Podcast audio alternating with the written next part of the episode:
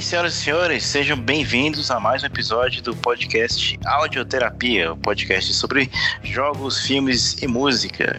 Bem, hoje vamos continuar nossa saga aí, é, esmiuçando a carreira de Kurt Cobain e Nirvana, dando seguimento aí logo após uh, o nascimento da Francis, né?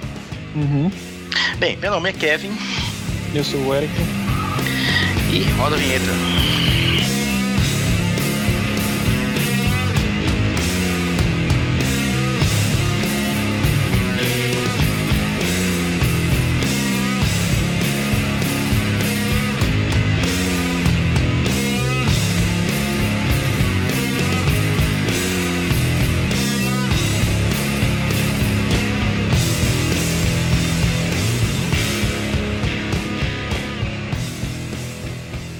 Botando lenha aí naquela treta de sempre, né? O, ah. Assim que a Francis nasce, o Axel já fala que é, que é um bebê que já nasceu drogado, ó, e que é um scar nessa porra que, e que o governo não devia deixar isso acontecer, etc. E, e, já bota lenha aí naquela treta que eles já tinham desde, desde antes, né? Isso porque, assim, a, uhum. o, o Kurt Cobain, ele. E a, e a e a Courtney, eles foram alvos da mídia, né? A mídia, assim, quando tem uma causa assim que dá grana e atenção, né, velho? Eles vão encher o saco ao máximo. E eles foram bem maldosos com eles, assim. Você acha que tinha razão, assim, pra eles criticarem uh, a Vanity Fest, não me engano, que fez a matéria, né, sobre eles? Você acha que eles foram tendenciosos hum. ou realmente merecia essa atenção, assim, em cima deles? Eu concordo, velho. Assim, por mais que a gente seja fã do Nirvana, velho, sabe que Porra, a casa do, do, do Kurt da Kristen lá parecia aquele. O quarto do, do Jesse lá do Breaking Bad com a namorada dele. E fora o fato da Kristen ficar se uhum. drogando enquanto tava grávida, né, velho? Pois é, e tipo, durante a gravidez até, a Kirsten tentou manter a sobriedade, saca? Só que, porra, ela era ex-viciada. Aí tava o Kurt usando na frente dela toda hora. Uhum. E tem até uma, uma parte, por aqueles vídeos que tem quando a Francis nasce, tem uns vídeos Sim. no YouTube, tipo, deles três em casa, assim, super felizes. Tem um vídeo que mostra, tipo, o Kurt com a, com a Francis no, no na banheira, assim, brincando, e a Kirsten tá gravando, saca? Aí, Sim, tipo, na, hora é. que a câmera, na hora que a câmera passa, assim, da esquerda pra direita, a gente vê uma caixinha de metal, assim, em cima da pia, tipo, com seringa e isqueiro, saca? Ah. Que, o que não é uma coisa normal, né? Você ter uma seringa com isqueiro em cima da pia, né, velho?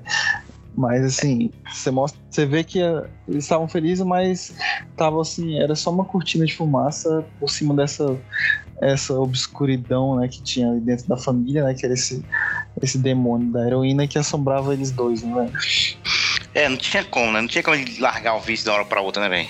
Fora que eles, se não me engano, foram até ameaçados pela justiça, né? Se não, não, não estivesse limpo, eles iam perder a guarda da criança. Tinha uma parada assim, velho? Pois é, eles tiveram que fazer rehab os dois, né? E foi essa vai ser a única época que o Kush vai ficar é, sobra aí durante a, a, o resto da vida dele, né? Porque ele tinha que fazer teste lá com a corte de acho que era de dois em dois meses, ou de um em um mês, sei lá. Eu sei que no total o Kurt vai ficar aí uns seis meses aí, sóbrio, saca? Mas ah. assim, ele vai estar tá se entupindo de remédio por causa da, das crises de abstinência, né? Que o bicho não aguentava. Uhum. Então ele vai tomar muito metadona, buprenorfina, morfina, o caralho de asa. O bicho vivia tomando essas porra pra segurar a onda da, do, da abstinência, né? E fora que, assim, essas notícias a respeito da família dele hum. ajudaram a criar uma.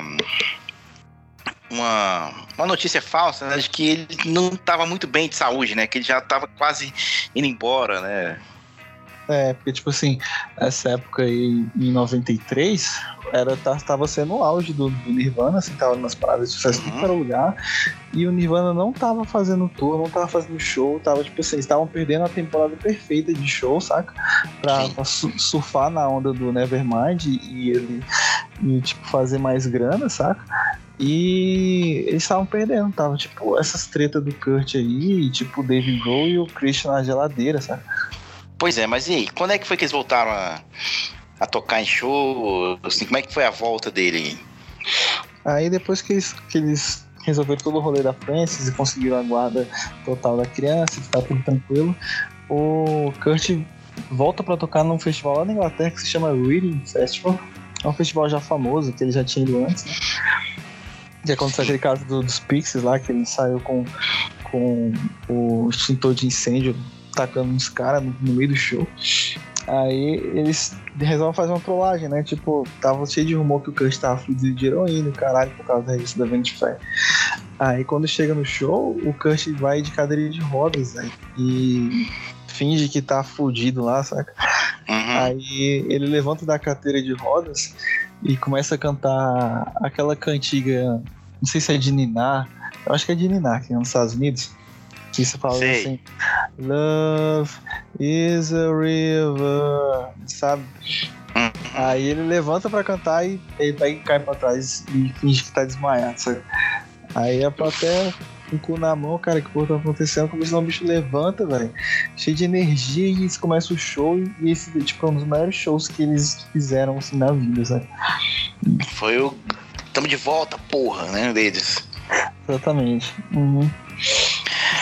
Pois é. Aí, seguindo aí a nossa, nossa pauta, né? Uhum. Você chegou a comentar um episódio deles, assim, que antes o, assim, já tinha essa treta com, com Guns N' Roses, se não me engano, eles foram até chamados para abrir um show do Guns N' Roses, mas recusaram, né? Uhum. E na época de premiação do Grammy, parece que o Axel e o Kurt, hum.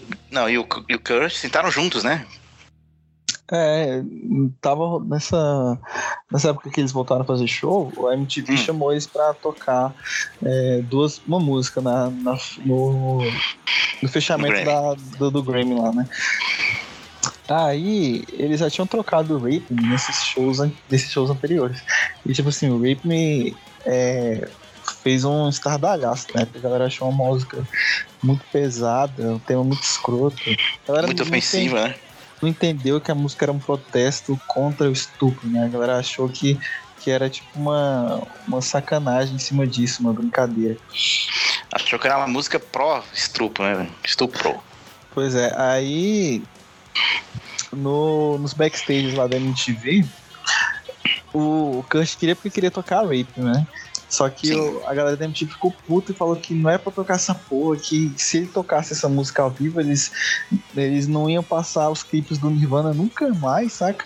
Aí o Kurt uhum. deu uma grilada assim, tá bom então, toca a música que vocês quiserem. A MTV botou eles pra tocar Lithium, né? Aí, beleza, chega no dia do Grammy lá, tá lá sentado o, Kurt com a Kirsten e a Francis, né? Aí vem o Axel e uma namorada da época lá que tava ficando com uma supermodelo cabulosa foi sentar ao lado dele, saca? Uhum. Na hora que eles passaram, a Courtney ficou de zoeira assim, falando: Hey Axel, hey Axel, com a bebezinha, saca? Uhum. Aí o, o Axel virou pro Kurt assim e falou bem assim: É shut up, bitch. Sabe, mandou ela calar a boca assim, só puta. Aí ela continuou sacaneando o bicho. Aí ele pegou e virou e falou assim pro Kurt, saca? Hum. É, se você não calar a boca da sua mulher, eu vou calar. Aí o, o Kurt pegou e fez foi rir, saca? Porque, tipo, a Courtney Love era aquelas mulheres que ninguém manda nela, saca? Tipo, aquelas gurias.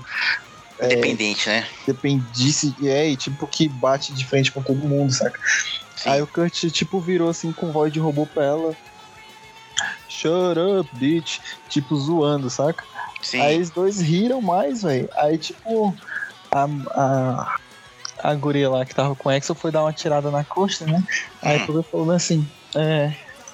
Ah, você que é a roqueira famosa do Nirvana, sabe? Sei lá o que. Tipo, dar uma zoada assim porque ela era, era mais conhecida por ser mulher do Kurt do que ter uma banda, sabe? Ah, sim, porque ela pegou carona né, na, na fama do, do Kurt, né? É, aí ela pegou e virou pra guria assim: Ah, você não é aquela neurocirurgiã famosa, saca? Porque a guria era modelo, né? E modelo tem essa, essa cisma de que todo modelo é burro, não é? Sim, sim. Aí o, o Exo me encheu o saco e levantou com a guria e foi pra lugar.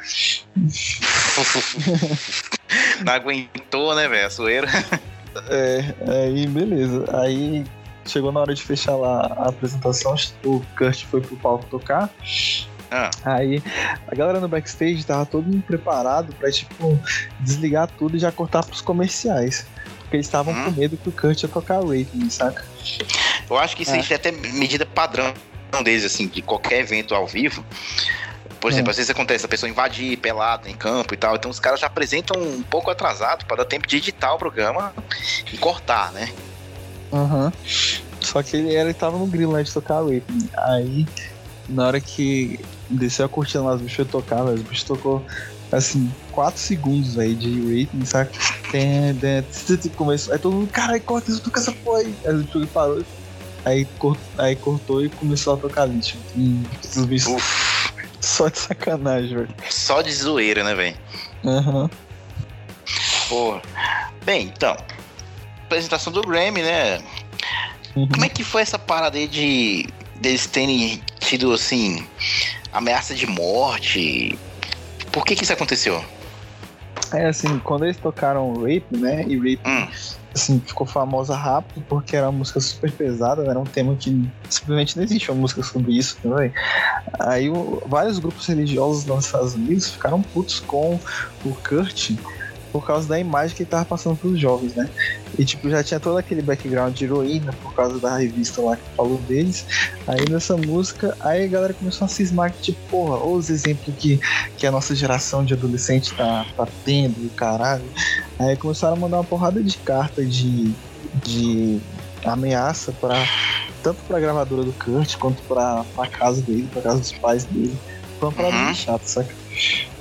Que é uma babaquice do caralho, né? Porque Hum. Assim, eu não acho ele uma má influência, assim. Tá bom, as músicas são pesadas, o cara era drogado pra caralho, mas a mensagem dele, eu acho que era totalmente contrário do que os outros queriam passar, né, do rock, né? É, mas assim, sempre que tem alguma coisa que é muito transgressora, passa por isso, né? Lá no, nos anos. final dos anos 70, teve isso contra o heavy metal também. Teve isso no final de 80 também, quando as músicas lá nos Estados Unidos, aqueles hip hop mais pesados, estavam começando a fazer sucesso, aquela época do NWA, e eles também tiveram que ir em corte responder uma porrada de coisa. O Nirvana ainda passou bem, né? Eles nem tiveram que responder em tribunal nem nada. Foi só sim, a galera sim. mesmo. Uhum. Porque assim, você vê, foi que nem você falou, a gente falou na primeira parte, né? Você vê que o Nirvana não era banda assim que tratava mulher como objeto, né? Era uma banda mais, mais tranquila, né? É, eles tinham, tinham assim, uma pegada mais diferente, né? E eu acho que a imagem que a galera do hard rock e do, do todo aquele rock que, que era o mainstream na época, né, véio, era uma imagem muito é, que denegria muito a mulher, né, véio? E o Kurt, sim, sim. Por ele ser um cara muito romântico, por ele ser um cara muito sensível, ele já tinha uma visão completamente diferente. Tem um documentário que fala perfeitamente o que eu tô falando aqui, não sei se eu já comentei isso aqui também, uhum. que é aquele do show de Woodstock 99. Sim. Foi uma merda gigantesca aquele show, foi um, um, um inferno sem fim aquela porra.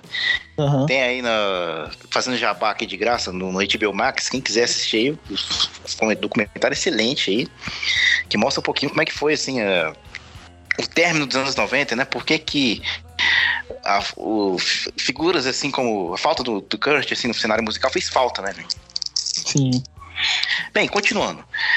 Após essas ameaças de morte, shows, é, visão transgressora, né? Uhum. É, aqui conta que eles estavam tentando escrever uma biografia do Kurt na época já, da, da banda? É, o Kurt, a, a Geffen Records, ela tava, tava com ideia de fazer uma biografia do Kurt. Uhum. Aí contrataram um jornalista lá, né, pra fazer as entrevistas com o Kurt, anotar tudo.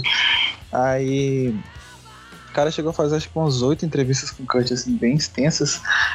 Essas entrevistas que, que eles fizeram aí nessa época acabou virando um documentário que, que veio em 2006. Pegaram só os melhores trechos do, das entrevistas com, com o Kurt, né? Fizeram um documentário tipo de uma hora e meia, uma hora e quarenta, só com a fala deles dois. E assim, imagens de Seattle, imagens lá da, de Olímpia e de Aberdeen lugares que o Kurt é, viveu, né? Frequentava, né? Tem é, o nome e... do documentário aí pra galera assistir? E a narração. É...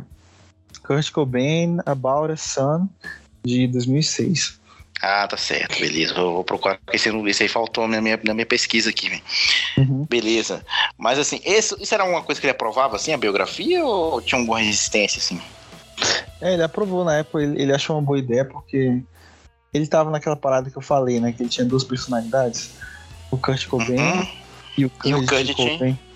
É, e tipo, ele achou que ia ser uma coisa legal, assim, pra, pra aumentar o mito do, do Kurt, né, velho? De ser tipo, pô, o cara nasceu pro rock, caralho. E ele podia dar aquelas histórias dele e aumentar muito mais, né, do que foi na vida real. Tipo, falar uhum. que ele morou debaixo da ponte, sendo que na vida real é, ninguém viu ele morar debaixo da ponte. E não dava pra morar debaixo da ponte porque o rio passava muito forte, saca? Sim. É, o próprio Chris ele falou, velho, isso aí é conversa dele, não tinha como ficar naquela porra ali, velho. Pois é. Bem, então, esse período aí que você falou do Nevermind, que eles estavam perdendo tempo, hum. os fãs, assim, já estavam sedentos, né, por músicas novas, né? Tipo, porra, cadê o CD novo? Cadê, cadê os caras, né, que, que fizeram o disco que virou a indústria do ponta cabeça e simplesmente sumiram, né? Pois é, já vai ter aí um ano já que saiu Nevermind e, tipo assim, os caras não se movimentou ainda por fazer nada, né, velho? Uhum. Eles tinham a pressão de fazer um álbum novo assim, anda, anda, anda logo, assim, foi algo que ele deixou rolar, deixou morrer mesmo e fez na hora que quisesse. É, ele não tava com pressão, não. Mas é, o Nevermind não tava nas paradas de sucesso. O Nevermind ficou dois anos e pouco nas paradas é, no, no, top one da Billboard e, e na, na Europa e nos Estados Unidos. Então, assim, estavam surfando assim, cabuloso ainda, né? E uhum. O Kurt já tava com algumas músicas guardadas, né? A Rape Me, por exemplo, era uma. Sim. Aí, assim, eles começaram a. Nessa leva de show aí, MTV, o Kurt começou a brigar com o Dave e com o Christian. Tipo, começou a dar uma degradada ali no, no relação deles, saca? Uhum. Porque o Kurt tava puto porque é, ele queria fazer um som mais diferente, saca? E os caras tocavam aquilo ali, saca? O Dave Grohl e o Christian era aquilo ali, velho. Sim. Aí ele começou a ter as ideias para o novo álbum, né? E ele queria que o novo álbum dele se chamasse I Hate Myself and I Wanna Die. Que é um nome muito pesado, né? É muito agressivo para vender, né? Pois é, e assim, a galera achou horrível na época, né? Mas o Kurt, ele. Como ele tinha muito poder criativo, né? Ele tava levando essa ideia pra frente ainda. Uhum. Aí, beleza. Aí eles começaram ah, a a desenvolver umas, umas, músicas, começar a desenvolver músicas novas já pro próximo álbum, né? Uhum. Aí eles já estavam tocando aí de novo, eles tentando recuperar o tempo perdido, né, de shows, eles marcaram o maior show do, da história do Nirvana, que vai ser no Brasil. Uhum. Eles marcaram dois shows no Brasil, um em Rio de Janeiro e um em São Paulo. Aí o show do Rio de Janeiro vai ser uma merda do caralho, porque Assim que eles chegaram lá no Brasil, o Kurt já começou a ter crise de abstinência, né? Porque. Vixe.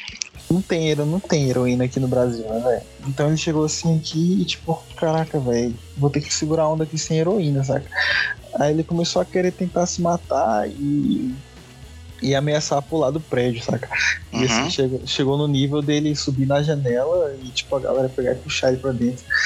Aí acabaram que tiveram que deixar ele no. procurar um, um hotel xixelento lá, que não era de andar, né? Pra ele ficar, tipo, num quarto que não tem janela, né? Nossa, isso parece ah. coisa de hospital, né? Ah, vamos deixar o paciente no primeiro andar pra ele não querer se suicidar, né? Pois é, aí arrumaram um, hotel carniça pro Kurt lá e o Dave, o Kurt e o, o Chris e o resto da galera do show ficou no Hotel Six Estrelas lá em Copacabana. Se fode aí, né? Pois é. Aí, quando, quando eles vão chegar no show do, do Rio, velho, eles vão tocar pra uma plateia de 120 mil pessoas, velho. E o Kurt, ele. Pra caralho, bicho. Além dele estar tá muito nervoso, ele tá na crise de abstinência fodida, velho. Ele vai misturar lá, tipo, acho que ele misturou ácido com álcool, alguma coisa assim, velho. E ele ficou, assim, louco de abstinência, louco de droga misturada, louco de birita, louco de nervosismo. Então, assim, tava muito. Não tinha como o show dar certo, velho. Uhum. Aí, cara, foi uma merda, né, velho? E, tipo, eles não tocaram direito. Eles vão tocar Smells Like Teen Spirit, ficaram tocando uns covers lá, velho. Tem, tem aquela música clássica do, do Queen, né, velho? Que é Will Will Rock, que eles tocaram aqui, todo mundo cantou junto. Aí eles tentaram fazer uma versão zoada, só que no refrão eles falavam We will fuck you. Que foi mais, Nossa. Mais arrogante ainda, né, velho? Foi mais ofensivo ainda, né? Não tinha nada de graça, né, velho? Pois é, e tem aquela parte, porra, que é muito vergonha alheia, velho, que é do Kurt andando no palco, chutando as coisas e caindo sozinho. Aí ele chega na câmera e mostra o pau. Aí depois dá um cuspão na câmera. E, e nossa, velho, cara, nada dava errado. E nisso a plateia inteira gritando, né? Viado, Zé Buceta, filho da puta, toca direito, sei lá o que. Todo mundo fica com saco. Caraca, velho. Dá pra tu ver essa, essa performance dele no YouTube, velho. Esse trecho dele mostrando o pinto na câmera, dá pra ver. Mas Eu corta, que... claro, né? Mostra, mostra também no, no documentário, né? Na hora que ele ele pega a câmera assim e levanta a calça assim pra, pra galera ver o pau do bicho assim, velho. É, velho, nossa, o pior show dos bichos desde sempre, véio. Foi, foi sim, velho. Mas agora, assim, se o show no Rio de Janeiro foi ruim, São Paulo foi um pouco melhor, né? É, São Paulo eles foram tocar pra um plateia menor, né? Tocaram mais grande do mesmo jeito, 80 mil pessoas. Mas assim, uhum. o Kurt tava, acho que tava menos nervoso esse dia. E a galera deve ter arrumado droga pra ele também. Pra, porque lá em São Paulo não é igual no Rio de Janeiro. No Rio de Janeiro é só birita e maconha. Lá no Rio de Janeiro, Rio de Janeiro, quer dizer, que tem uma coisa engraçada também, que quando ele foi abrir o show do Rio de Janeiro, ele misturou Rio com diarreia, porque a pronúncia em inglês é parecida, né? Tipo Rio de hum. Janeiro. Aí ele falou Diarrhea de Janeiro. We are here Diarrhea de Janeiro. Cara, acho que ele não gostou muito da cidade, né? Ah, foi isso pra sacanear todo mundo mesmo, né? Foda-se, né, velho? Uhum. Pra perder fã mesmo, né, velho? Pra tu ver a diferença também que a gente fica falando mal do Excel, mas quando o Excel veio tocar no Rio de Janeiro, ele passou por cima das favelas, ele foi nas favelas, ele se, se sentiu tocado pela situação da galera. O show uhum. que ele fez foi assim, foi do caralho. E a grana que ele recebeu do show, no Rock Rio, acho que foi de 92 ou foi de 90, sei lá, ele doou para instituição de qualidade lá no Rio de Janeiro. Olha aí, é. olha aí, hein? Inclusive tem uma entrevista com o Axel no backstage lá do Rock in Rio. Ele falando que se comoveu pela situação da galera lá na favela, falando que, que é triste ver que a galera aqui nasce com tão pouco, saca? E que ele queria descobrir alguma forma de poder ajudar todo mundo e chegar em todo mundo, saca? Olha aí, a gente fica idolatrando o cara errado, hein, velho? É, a gente fica aí pagando pau pro Kurt Cobain, mas nessas horas aí, ó, o Axel foi mais foi na moral. Porra, tá vendo? Que, que, que, que, a gente tá mirando errado, velho. Aí, beleza. Eles tocam um show lá no São Paulo, o show vai bem melhor que. Acho que eles tentaram se redimir, né, pelo show do Rio de Janeiro, que foi um lixo. Uhum. Aí, beleza. Beleza, então, o show, pelo menos o show foi um pouco melhor, né, no, no, no São Paulo. Uhum. Eles voltam para os Estados Unidos, né? E o Chris, ele. Numa, numas discussões sobre o novo álbum, o Chris é, começa a encher o saco do Kurt pra trocar o nome do álbum, né, velho? Aí o, o Kurt, em primeira instância, ele troca pro álbum pra Versus Tribilho Verso. Esse é esse o nome do álbum, né? É, Chorus, é, Verse, Chorus, Verse, né, inglês. Aí ele depois muda de ideia de novo, ele vê um álbum, um, um álbum, ele vê um poema da Courtney que fala sobre o amor que sai de, da mãe, etc., que sai do útero para outra pessoa, como se o amor saísse direto para alguma coisa, saca? Aí Sim. o Kurt acha legal esse conceito, né, de, de amor saindo da pessoa, e, e o nome do poema se chama Em Útero. Aí o Kurt acaba dando o nome do novo álbum de Em Útero. Fica com essa ideia na cabeça dele. Bem melhor, né, velho? Mil vezes melhor, né? Até, até, uma, é até bonito, assim, você, o jeito que você explicou aí. Uma coisa também que a gente, que a gente tem que lembrar é que a Courtney, ela ajudou muito o Kurt a melhorar como compositor. O Kurt, ele só tinha aquelas letras muito irônicas, né? É, muitas palavras soltas que não tinham conexão na música como um todo, né? Mas, assim, passavam vários sentimentos dentro de uma música só. Sim, sim. E quando ele casa com a Koshner, a Koshner era assim, uma pessoa mais letrada, ela escrevia, ela tinha diário, cara de asa, e ela passa a dar mais ideia do Kurt, como o Kurt tipo, contar uma história na música, como o Kurt fazer uma parada melhor, é, encaixar mais as letras, né, velho? É tal da métrica, né, velho? É, tem um trecho na Chip Box que ele fala sobre isso, então é, é o refrão da música, né?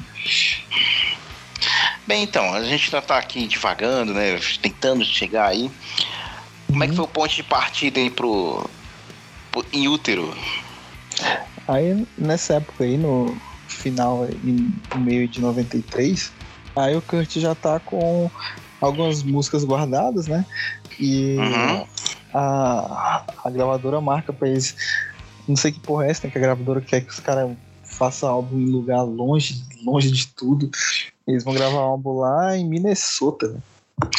Mas é legal isso, porque, tipo assim, a banda foca só nesse trabalho. Né? Claro que, assim, cada um tem seu método de trabalho, né? Por exemplo, o... Como é que é o nome da banda? Radiohead, quando eles foram gravar o In Rainbows, eles hum. se trancaram num sótão lá e vamos sair daqui, só vamos sair daqui depois sair o álbum. Pois é. Aí eles foram gravar numa cidadezinha chamada Cannon Falls, num estúdio que se chama Pachyderm Studios. Esse estúdio ficava tipo do lado de uma fazenda gigante, sabe? Tipo, no meio do nada mesmo.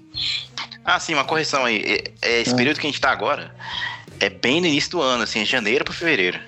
É. Aí eles chamam o Steve Albini, que era um produtor já lendário de música, né, velho? O Kurt pagava um pau pra esse cara. Mas agora, como o Kurt tava muito grande, tipo, ele tratou o cara com diferença, saca? O, o, Steve Albini vale mencionar aqui que ele é um cara assim que ele não tem apego nenhum pela indústria fonográfica, assim, ele não, não quer fazer um som comercial, saca? Ele já tinha produzido alguns álbuns do, do Pixies, né, do como é que é o outro da banda mesmo, bicho? É, Você pode é, chamar ele por causa do Pixies. Sim, com certeza. É PJ hum. Harvey, The Stones, Stones, né? É um cara assim que ele trouxe a visão mais suja pro som, pro som dos caras, né? mais rústico o som, né? Sim. Aí eles gravam lá um álbum, gravam rapidão, né? O Steve Albini, ele parece que ele não deu muita ideia na, na hora de gravar, sabe? Ele deixou o Kurt fazer o que queria e tal. E uhum. ele até fala depois que, que o Kurt parecia uma serpente psicótica na época da gravação, que eles não se deram muito bem, sabe? Ah, isso porque o Kurt já deve estar se achando o máximo foda do planeta, né? É. Não, meu jeito que é o certo, foda-se do cara aqui, né? É, e o próprio Kurt falou mal dele depois também, que era um idiota que não dava ideia de nada. Ele deve ter se sentido intimidado também, né? Porque se sai de um álbum monumental, uhum. que eu never imagine, pô, como é que eu vou produzir uma coisa desses caras que fizeram esse álbum aqui, né? É, tipo, ele tinha meio que a tarefa do cara que produziu o Bad do Michael Jackson, não é? Uhum. O que, que eu vou fazer depois do thriller, né? Exatamente. Pois é. Aí eles fazem um ritual lá, né? Assim que ele acaba de gravar o álbum, eles saem do estúdio, eles três tiram as calças e tacam fogo e ficam de cueca lá na cidade pra comemorar, não sei porquê. Reasons, né? é, em seguida, no mês seguinte, é, eles já estavam sabendo que, que, o, que o hit do álbum seria o Hot Chip Box, né? Sim. Aí eles vão gravar o, o, álbum, o clipe do Hot Chip Box. Um clipe bem legal. Perturbador também, né? Porque assim, você tem aquele Jesus Cristo é, caquético, né? É, e assim, o, o Kurt, ele era muito fã do é William S. Burroughs. Ah, William S. Burroughs, eu sei quem é esse cara. É. Ele tem uns livros assim, porra, bem licéticos, ele tem algumas adaptações de cinema também bem escrotas. Acho que tem até um filme do, do Cronenberg, que é a hum. adaptação de um livro dele, acho que é aquele Naked Lunch. É. É, que tem uma, tem uma cena que tem uma, uma máquina de escrever que é um inseto, e que toda vez que o cara vai escrevendo, a máquina de, a máquina de escrever sente prazer. Pois é. Aí esse cara, ele tem um livro que, que fala sobre heroína, saca? Hum. o nome do livro é Junkie. E, tipo assim, o Kurt era fãzão desse cara, saca? Sim. Aí queria, queria fazer tipo uma parada na pegada do livro desse cara, queria que ele participasse, só que tipo, a gravadora cortou essa ideia na hora, né, velho? Tinha visto, irmão, cara lá, lá da, da Europa, cara aí, muito loucura do Kurt. Foda-se, né, velho? Pois é, e assim, o clipe é sensacional, né, velho? O clipe tem, tem aquela parada de ter um Jesus Cristo idoso, saca? Na cama lá do hospital. Tipo, pra dar a ideia que ele tava drogado, né? Uhum, Jesus Cristo moribundo.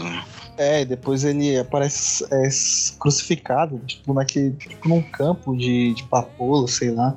Uhum. Aí tem aquela parada também que é, tem um feto no, no clipe, né, velho? E tipo, o feto derrete, aí injeta no, no Jesus. Caraca, velho, é um clipe é, assim, muito cabuloso, saca? E é uma pena que foi o único clipe do, do In Utero, né, velho? Pois é, e tipo assim, ele. Engraçado que quando você assiste esse clipe, ele não te choca tanto, sabe? Quanto um clipe do, do Closer, do Nine Nails, por exemplo. Mas se você parar pra interpretar, você vai ver que ele é até mais macabro, né?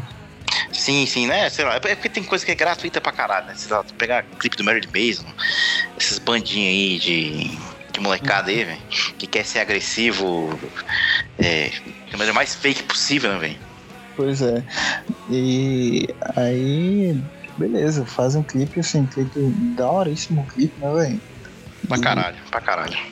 Pois é, e o Kurt acaba batendo o pé lá porque ele não gostou da mixagem do Steve Albini. Uhum. A gravadora acaba contratando outro cara para remixar o álbum de novo, igual o Nevermind. Ele chama um tal de Scott Litt. Não conheço esse cara, mas esse cara parece que ele tinha uma pegada mais pop, né? Deixa eu o, até ver. O Scott Litt, ele era um cara assim que ele produzia o R.E.M., né? E ele foi chamado pro álbum, assim, me corrija aí se eu tiver errado. É. Porque até então o álbum ele não tinha nenhuma música que dava para vender como single, né? Porque quando os caras chegaram com o Yuto lá pra gravadora, a gravadora ficou desesperada. Falei, caralho, como é que a gente vai vender essa porra aqui, velho? Não tem uma música, velho, que dá pra ouvir, velho. Pois é. Aí, aí, chamaram esse cara pra poder remixar Heart Shaped Box e All Apologies. Se não me engano, Dumb também. E Sim, ele remixou mais... só, só uma parte, não foi tudo que ele refez. São as, as três músicas assim que são assim. Que dá pra vender do CD, né, velho? É, são as mais family friendly, né, pra falar. Audíveis, né? São mais digeríveis, assim. Que você consegue Sim. ouvir, né? Tem umas músicas no, no YouTube, velho, que, que o som realmente é, é bem. Caraca, tu tem que ser fã pra curtir. Hum. Exatamente. Já pode falar sobre o CD ou vamos deixar pra mais pra frente? Pode falar agora. Beleza. O que, que você acha do Inútero? Cara, o Inútero, ele é o meu álbum favorito do Nirvana. É o, é o pra mim, é o auge do Nirvana de composição. Uhum. É, só que ele não é melhor que o Nevermind. Deu pra entender? Ah, você acha assim que, que o Nevermind tem mais hits? Sim, o Nevermind eu acho um álbum mais é, impactante, né, velho? O problema para mim do Nevermind é que ele é muito comercial, saca? Eu não gosto disso. Mas o In Utero, eu vejo ele mais como uma obra ali, pessoal, mais como um. um como é que é o nome da palavra? E, eu sei qual ah. palavra você tá procurando. Qual? Esse CD, ele, ele é um desabafo. É, desabafo também. E... Ele é um desabafo do Kurt Cobain, né? Tipo assim, ele fala tudo que ele sentia, né, velho? Sim, e tem esse, esse álbum ele, ele fala muito também, pega muito trecho de música pra falar mal de da imprensa, fala mal da mídia, né, velho? E dos amigos hipócritas que ele tinha. Porque, assim, todas aquelas informações que a galera falou mal dele, que saiu na revista, era a galera que tava perto dele que passava, entendeu? Sim. Então, tipo, alguém caguetava o que tava acontecendo na vida dele pra revista, sabe? Sim, pois é. E, assim, é importante mencionar também que é um álbum que ele não é uma continuação do Nevermind. Isso é legal. Sim. É, os caras não se prenderam ao sucesso, não se prenderam à fórmula, né? Você vê que tem música assim que parece que ele vai cantar um refrão e não canta. Sim. Som sujo pra caralho de novo, né? Tem som, algumas canções que você pode tirar e que seriam até bem-vindas no, no Bleach, né, velho? Fairy Ape, Milked, são músicas assim que, porra. Não tem nada a ver, né, velho? É, lembra muito o início da, da, da banda, assim, né? Que, que resgata um pouco aqueles fãs raiz da banda, né? Do, do, do, do, punk sujo ali, né? É. Na época que eles tocavam nos Estados Unidos, né? E não era conhecido. E tanto é que é tipo, é o álbum assim que ele não é para conquistar novos fãs, né? Ele é pra perder fã. Porque que eu acho que quem conheceu o Nirvana pelo Nevermind, acho que não gosta tanto do, do, do In Utero, né, velho? Sim, com certeza. Tanto é que o Inutro, ele, assim, apesar de ser um álbum que eu gosto pra caralho, ele não vendeu tanto quanto o Nevermind, apesar de ter ficado nas paradas de sucesso, né? Ter atingido platina de vendas, né? Uhum. É, o álbum começa com uma música que eu gosto pra caralho, que é uma música que a galera não, não escuta muito, né, velho? Que é a Serve the Servants. Sim. É um punk rock e, assim, é de longe a letra mais. a música mais autobiográfica que o Kurt vai fazer na vida dele. Ele começa falando que. É, a raiva que ele tinha como adolescente pagou bem, agora ele tá velho e entediado, saca? Essa música de. Ele chega a mencionar o pai dele? É nessa, né? Sim, no meio da música ele fala bem assim: I try hard to have a father, but instead I had a dad. E Exato. Justamente o que ele queria na infância, né? Ele queria muito um pai, mas o que ele teve foi padastro, foi, foi amigo de pai, sei lá o que, entendeu? Não, exatamente. Foi assim, já fala um pouquinho do como é que era problemática essa questão dele com o pai dele, né? Pois é. Outro trecho também, ele já fala assim, self-appointed judge, judge, né? Ele tá justamente falando da mídia, que é a galera que se auto-intitula no, no, assim, no poder de poder julgar as outras pessoas e eles julgam. É isso que ele fala. Sim. Bem, seguindo, eu também gosto pra caralho dessa música também. Essa música é a massa. outra, massa pra caralho. A outra eu já não gosto tanto. E sim, é a, é a primeira vez que ele divide a composição com, com Dave Grohl com Chris Novoselic, né? Que é a Setless Apprentice. Não sei falar a pronúncia direito, perdoa, gente. É, peraí, só, só fechando aqui sobre Servo Descentes, ah, tem uma frase que ele, que ele fala no final, no final dela que é muito significativa, porque uhum. nessa época aí do Ultron, ele já tava, o casamento já tava ruim com a Courtney, né? E já tava todo mundo falando que eles iam se divorciar. Já estavam esperando que eles iam se divorciar.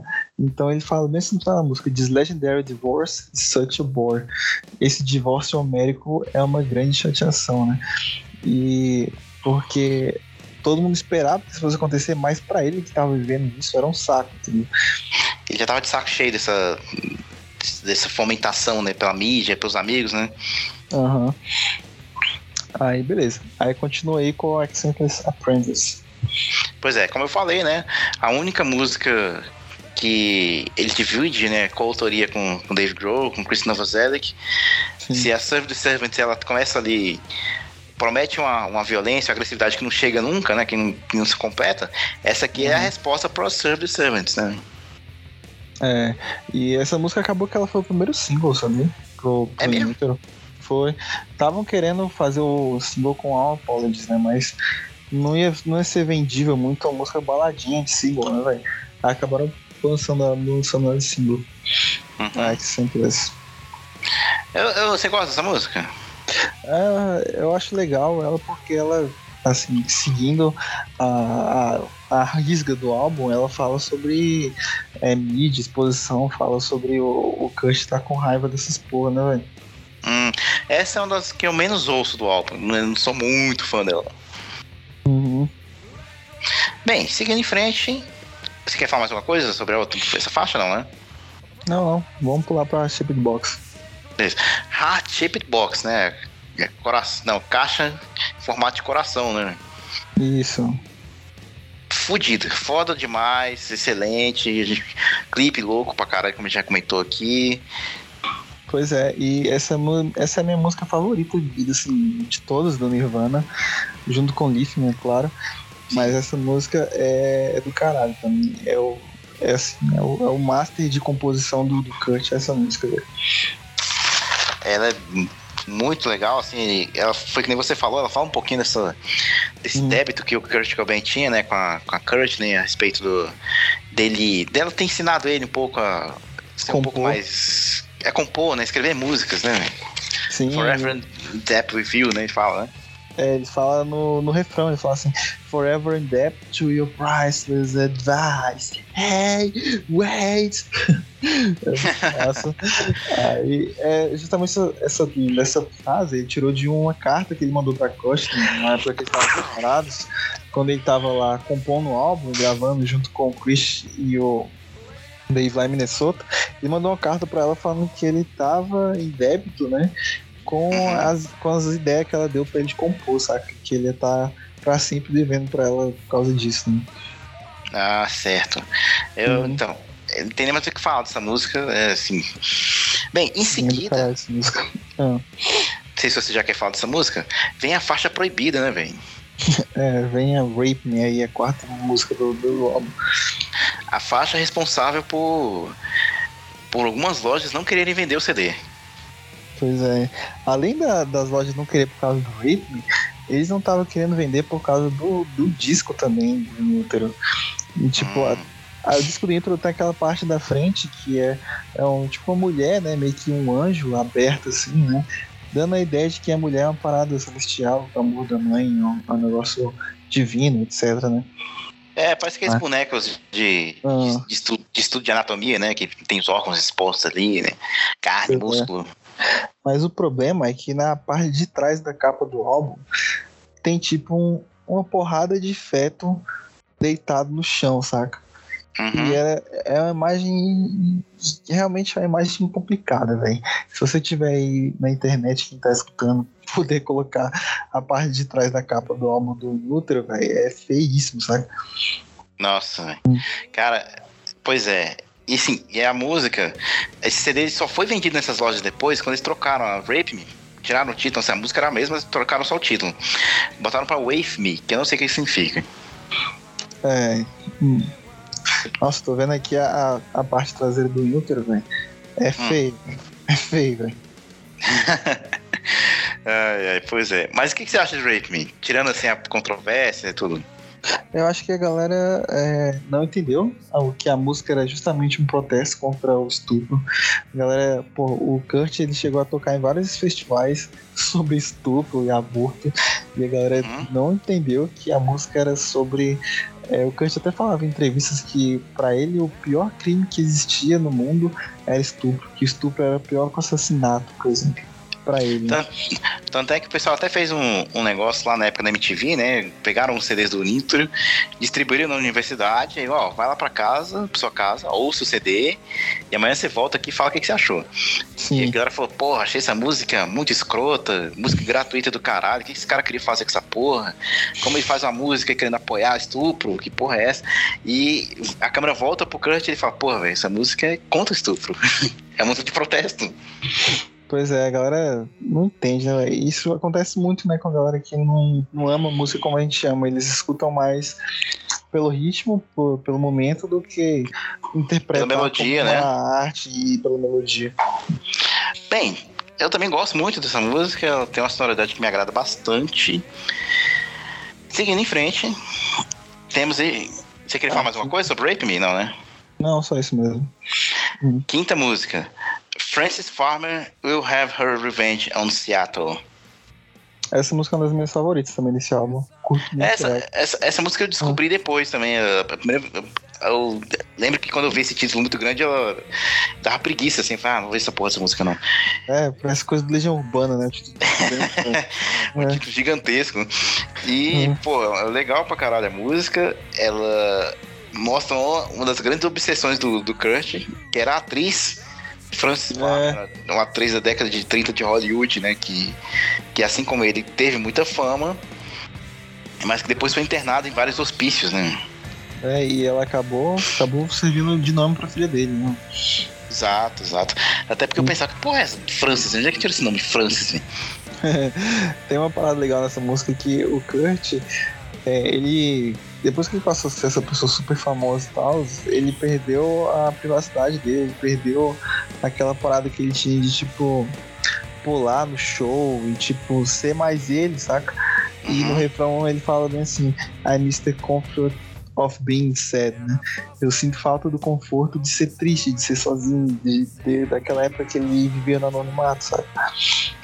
Ah, entendo. Uhum. Pois é, gosto muito dessa música. É, se tem mais alguma coisa, você fala nela, não, né? Não, eu também curto pra caralho essa música, o arranjo dela, muito legal também. Bem, a próxima, para mim, acho que é a coisa mais triste que o Kurt Cobain já escreveu na vida. Dumb? É, é, chega a ser comovente essa música, você não acha não, a letra dela? É, ela, ela é bem cabulosinha mesmo, a letra. É triste, assim, comovente, né? É, maybe I'm just happy, or maybe I'm just dumb, né? I think I'm just rap, né? Não, eu confundi a letra aqui. É, ele faz, ele faz aquela, aquela brincadeira com aquela frase clássica né, de que a ignorância é uma bênção, né? E que as uhum. pessoas que são ignorantes geralmente elas são mais felizes, né? Então, ele faz essa brincadeira, né? Ah, eu acho que eu sou burro, talvez eu seja só feliz. Eu sou feliz, eu sou feliz. eu acho bem triste essa música. Pois é, mas e bonita, né? Assim, ela ganha uma versão muito legal no acústico. É, é, é, é uma música até um pouco esperançosa, né, velho? Porque tem uma parte que ele fala assim: My heart is broken, but I have some blue, né, velho? Que ele tá, tá assim, despedaçado, né, psicologicamente, mas que ele tá tentando colar os pedaços, ele tá com essa esperança de que um dia ele vai ficar bem, né, velho? Hum. Sim. Nesse álbum, assim, já tinha algumas críticas, talvez de alguns fãs, não sei se você, se você concorda com isso, que talvez a criatividade do Cobain já estivesse se esvaindo, estivesse declinando. Você concorda com essa galera, com esse comentário? Ah, não concordo, não. Hum. Eu acho Até que porque é muito, ah. muito pra crescer ainda, assim. Até porque, assim, o pessoal fala, ah, boa parte das músicas aqui que ele escreveu no CD, ele revirou alguns cadernos deles, diários, né? Hum. E tipo assim, você vê que por mais que a gente diga aqui que esse foi o auge de composição do Kurt, na verdade foi o auge porque ele só viu isso, né, velho? E o, o, som dele não evoluiu assim drasticamente como outras bandas. Por exemplo, você escuta os primeiros álbuns do Radiohead é uma coisa, você escuta os últimos álbuns é uma coisa completamente diferente. Entendeu? Você escuta Strokes, é, no início dos Strokes, This Is It é uma coisa, tu escuta Agora, o álbum do, do Engels, por exemplo, é outra banda, entendeu? Então, assim, o, o Nirvana ele não teve essa, essa crescente, não vai? É engraçado você mencionar o Radiohead, porque o primeiro álbum do Radiohead ele é bem grunge, não?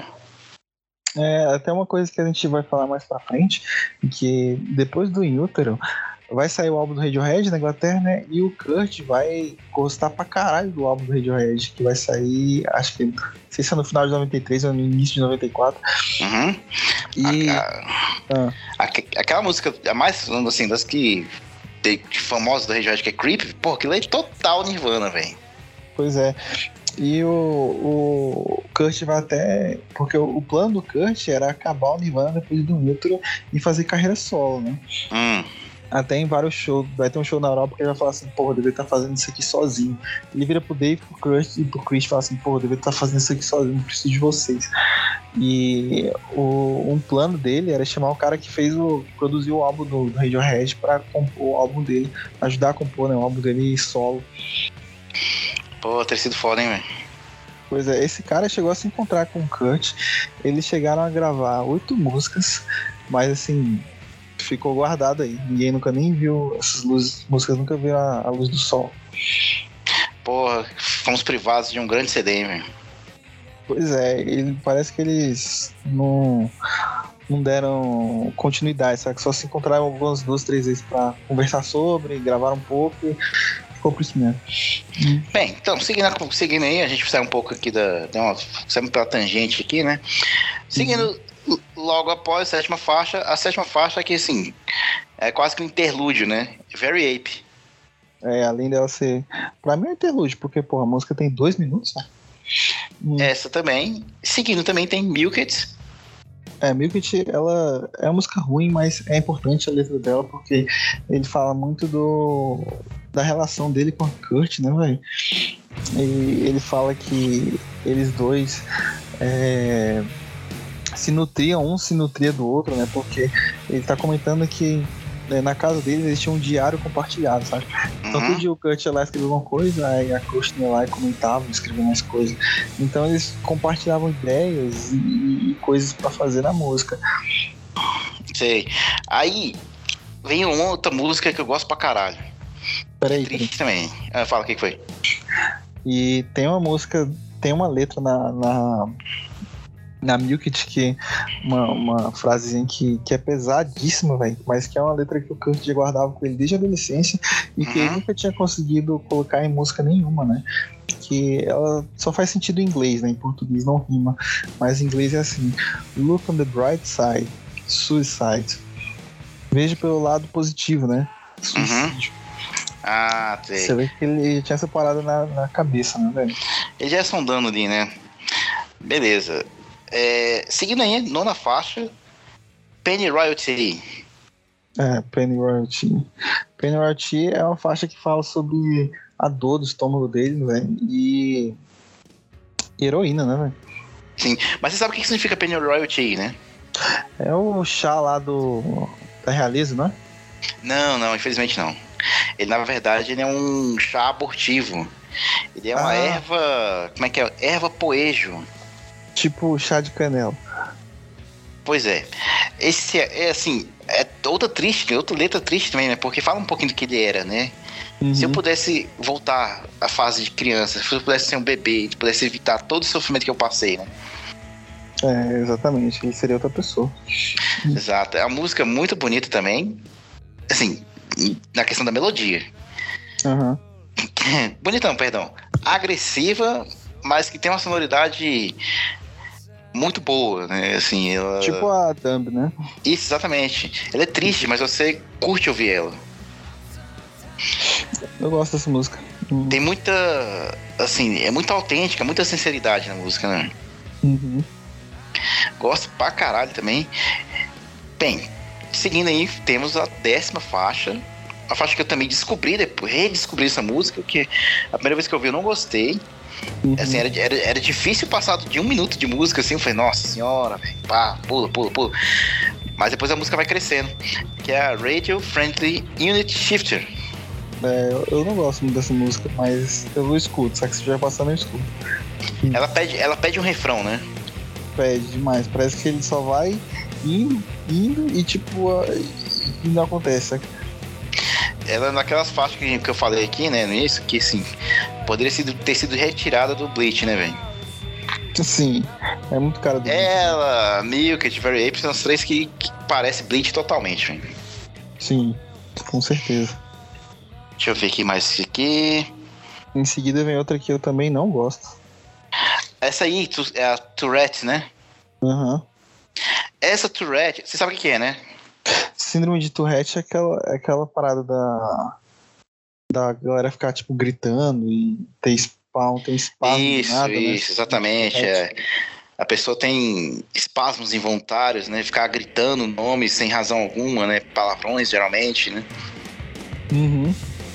Se não me engano, foi mostrado naquele filme do Rob Schneider, Chegou pro acidente. Aquele filme sensacional do Rob Schneider. pois é. Pô, e pra fechar o CD, fechar não. Tem duas, tem uma faixa secreta aí, né? Vem hum. a excelente All Apologies. É, All Apologies, ela. o Kurt dá o nome dessa música de Lá Lá Lá Lá. Hum, por quê? Hum, boa pergunta. Esse é o nome da música. Ele acabou trocando para All Apologies porque é como essa música é uma resposta, né, à matéria da Vanity Fair, hum. ele tipo, ficou nessa parada de ter que pedir desculpa pra todo mundo, né? Porque todo mundo achava que ele era um drogado, todo mundo achava que ele, que ele ia acabar com a filha dele, etc. Então ele pedia desculpa pra todo mundo pelo jeito que ele era, né, Então acabou ficando no All Apologies. Ah, que é também muito boa. Muito uhum. legal. Que também até... ganhou uma versão excelente no Unplugged. É, ele até fala assim, what else should I be, né? O que mais deveria ser? Tipo, que a galera tá, tá perguntando pra ele, saca? Pô, você é um merda, saca? Ele, tipo, e eu, eu, você acha que eu ia ser o quê, saca? Me desculpa, saca? a minha criação, porra. Você achou que ia ser o quê, né, velho? Pois é, mas essa música é do caralho também. É, ela. A versão dela em Plugged é melhor ainda, né, Sim, sim. Se você dá um real na música, assim, você mostra pra outras pessoas, né? Outras plateias. Uhum. Tem uma faixa escondida que ela. que eu não cheguei a ouvir. Perdoe aí, gente. A Gallons of Rubbing Alcohol Flow Through the Strip. Não, Through the Strip. É, eu sei qual é, mas eu não curto muito essa música, não. Pra quem, pra quem tá muito afim de escutar Nirvana aí, é, lá no, no Spotify tem a versão, né, versão remasterizada de 20 anos do, do Útero e tem o lado B, né? E vale duas, duas menções aí de músicas que são legais do lado B, que é a CEP e a música que ia ser, né, o nome do álbum, I Hate Myself and I Wanna Die, que é outra música assim, bem no estilo punk, bem loucona, mas a CEP ela é uma música que, que lembra as melodias que tem no resto do álbum é, vale a pena conferir essas duas músicas aí no lado B do Inter. Pois é, porra. Foi um, infelizmente o último CD de estúdio do Nirvana. Em sua curta carreira aí. Que, como eu falei, vendeu bastante, né? Não foi. Não vendeu tanto quanto o Nevermind, mas pelo menos mostrou uma, uma direção diferente. Muito corajoso. Perdeu muito fã, né? Como era de se esperar. A sonoridade assim que remetia ao punk garageiro, né? Mas o que era legal é que o... eu vi até uma entrevista do, do guitarrista hum. Red Hot falando sobre, falando sobre o Inutro, né? E ele fala que não gostava, não gosta do Nevermind, porque o Nevermind foi muito comercial. O Nevermind foi tipo assim, um estúdio botando a mão no Nirvana e fez assim, como a gente pode pegar esse punk de garagem aqui e transformar ele vendível pros adolescentes, saca? Uhum. Então ele fala que o Nevermind é como se fosse o punk. O punk tipo. Fast food, saca? Tipo o punk que é feito pra você consumir ali pras crianças, sabe? E ele fala que gosta mais do Intro porque o Intro é um álbum que dá pra perceber que não é a ideia de um produtor que tá ali, saca? É realmente uma ideia de um artista, é realmente uma coisa mais pessoal, biográfica. Ele ficou livre ali, né, véio? Pois é, mas assim, Cara, é aquele negócio também. Músicas é a indústria, né, cara? Você tem que ter uma parada que fazer grana. Aí depois você faz grana e depois você faz a meta que você quiser. Pois é, mas é foda que é, isso acontece até muito no cinema. Né? A gente vê o, caso recente do, do Zack Snyder, que os produtores meteram a mão no filme, e é lógico que isso acontece também na música, né? Sim, sim, com certeza, né? É grana, cara, tem que fazer grana, né? Sim, mas é foda porque o produtor ele não tem a visão do artista, né? Exato. Ele, ele não produz, ele só tá preocupado com dinheiro.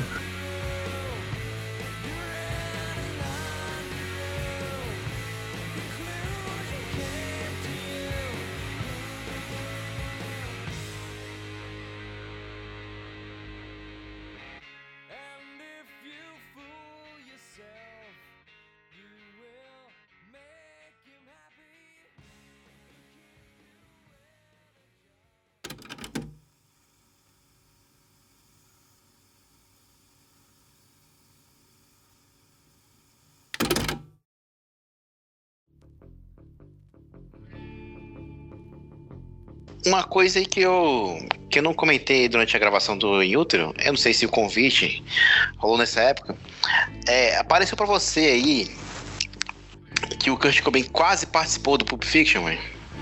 Quase participou? Não, Sim. não isso não. O que que rolou? Que parece que o Tarantino queria ele no filme. Hum. Ele ia fazer o papel do Lance, aquele cara que vende as drogas lá pro, pro John Travolta. Sei. Aí parece que ele ficou muito nervoso, parece que ele não tinha, não se sentiu muito confortável com a ideia, né? E acabou deixando pra lá, né? Mas vai agradecer o convite pro Tarantino. E o papel ficou pro Eric Stoltz, né? Que, que mandou bem também pra caramba no filme, né? Porra, mas se tivesse sido com o Kurt, teria sido uma parada lendária, né, velho? Caralho, essa é uma parada muito cultuada, né? Porque o filme em si já tem uma. Essa parada aí. da heroína. Uhum. Pois é, já tem uma mítica em torno do filme, né? Se você tivesse o um único trabalho de filme do cara que depois ia se matar, né? E ficar ali, velho, pô, teria sido inimaginável mesmo, cara. Ia ser, putz, ia criar uma. Hum. Como é que é? Uma parada assim em torno uma desse aura. velho. Uma aura, né, velho? Imortal, velho. Pois é, e. Mas. É, realmente eu não sei se o Kant ia conseguir fazer, né? Porque o bicho já era. Sim todo problemático e essa, a imagem dele não tava boa na época e ele pega e vai fazer um papel do cara vendendo heroína, vai ver, ele não aceitou porque a imagem dele já tava muito conectada a drogas na época. Não, acho que não, é porque acho que ele se sentiu nervoso mesmo, ele não ia conseguir fazer o pois. É. Então, além disso, e, e, tipo, ia combinar mais ainda pra essa imagem que ele tinha de heroína, né, pô. Exato, exato. Hum. Bem, então seguindo aí, logo depois do em útero, né? Como é que ia ser esse período aí do. A Courtney, a Courtney passou por isso, inclusive, sabia? Hum, foi? É, teve, teve um filme que ela fez depois da morte do Kurt já, que no filme ela interpretava uma heroína, é, heroína, interpretava uma drogada, né? Eu esqueci o nome do filme. Aí tinha algumas cenas no filme que ela tinha que filmar injetando, né? Tinha que filmar ela usando droga. Aí, tipo, ela se recusou a fazer, saca? E ela falou Pô, que não, não queria, não queria pintar mais essa imagem, saca? E, uhum. tipo, tiveram que dar uma mexida no roteiro lá pra não mostrar ela usando droga na porra do filme. Será, será que não é o Larry Flint? Não, velho, que cara, o Larry Flint, ela tá, nossa, noiada nível 5, bicho. Talvez seja esse filme. Eu não lembro, não lembro que filme foi. Eu lembro que, assim, após, após morte do Kurt, ela, tipo, começou a meio que exigir as coisas, sabe? Hum. Ah, também é, é difícil pra eles, né, velho? Você tem que dar um próximo torcer também, porque o pessoal já faz um rehab extenso ali, né? Pra poder conseguir desassociar dessa imagem. Aí chegar, não, não, você vai fazer um papel de drogado aqui, pô. Pois é. Eu acho que é, hein, porque o Larry Flint, eu tô vendo aqui o Larry Flint de 96, velho. É, então talvez é, seja esse mesmo. Talvez seja esse filme mesmo, né? Uhum. Aqui, aqui, pelo menos pela, pela construção da pauta, aqui, na época ele tava muito viciado ainda, né? Que ele tava muito dependente ainda, todos os dias, né? Pra variar, né? É, após o IN e o TRI, né? Eles finalmente conseguiram a guarda 100% da França, né? Uhum. E como eles conseguiram a guarda da, da, da, filha, o Kurt parou de precisar fazer os exames periódicos lá, né? E voltou pesado na, na heroína, né, velho? Sim. É um, um, fato interessante é que o, o, advogado estimou, o advogado deles que ajudou a recuperar a guarda da filha, estimou que na época eles gastaram 240 mil dólares só com esse processo. Mano. Ah, só com a causa legal ali, né? Só com, com advogados, coisas assim? Uhum. Nessa mesma época que eles conseguiram a guarda da Francis e o, e o Kurt voltou pesado na heroína. Aí seguindo aí, a gente vai estar em maio de 93 uhum. e o Kurt vai ter até então a overdose mais fodida que ele teve é, na vida, saca? Hum. Até então, né?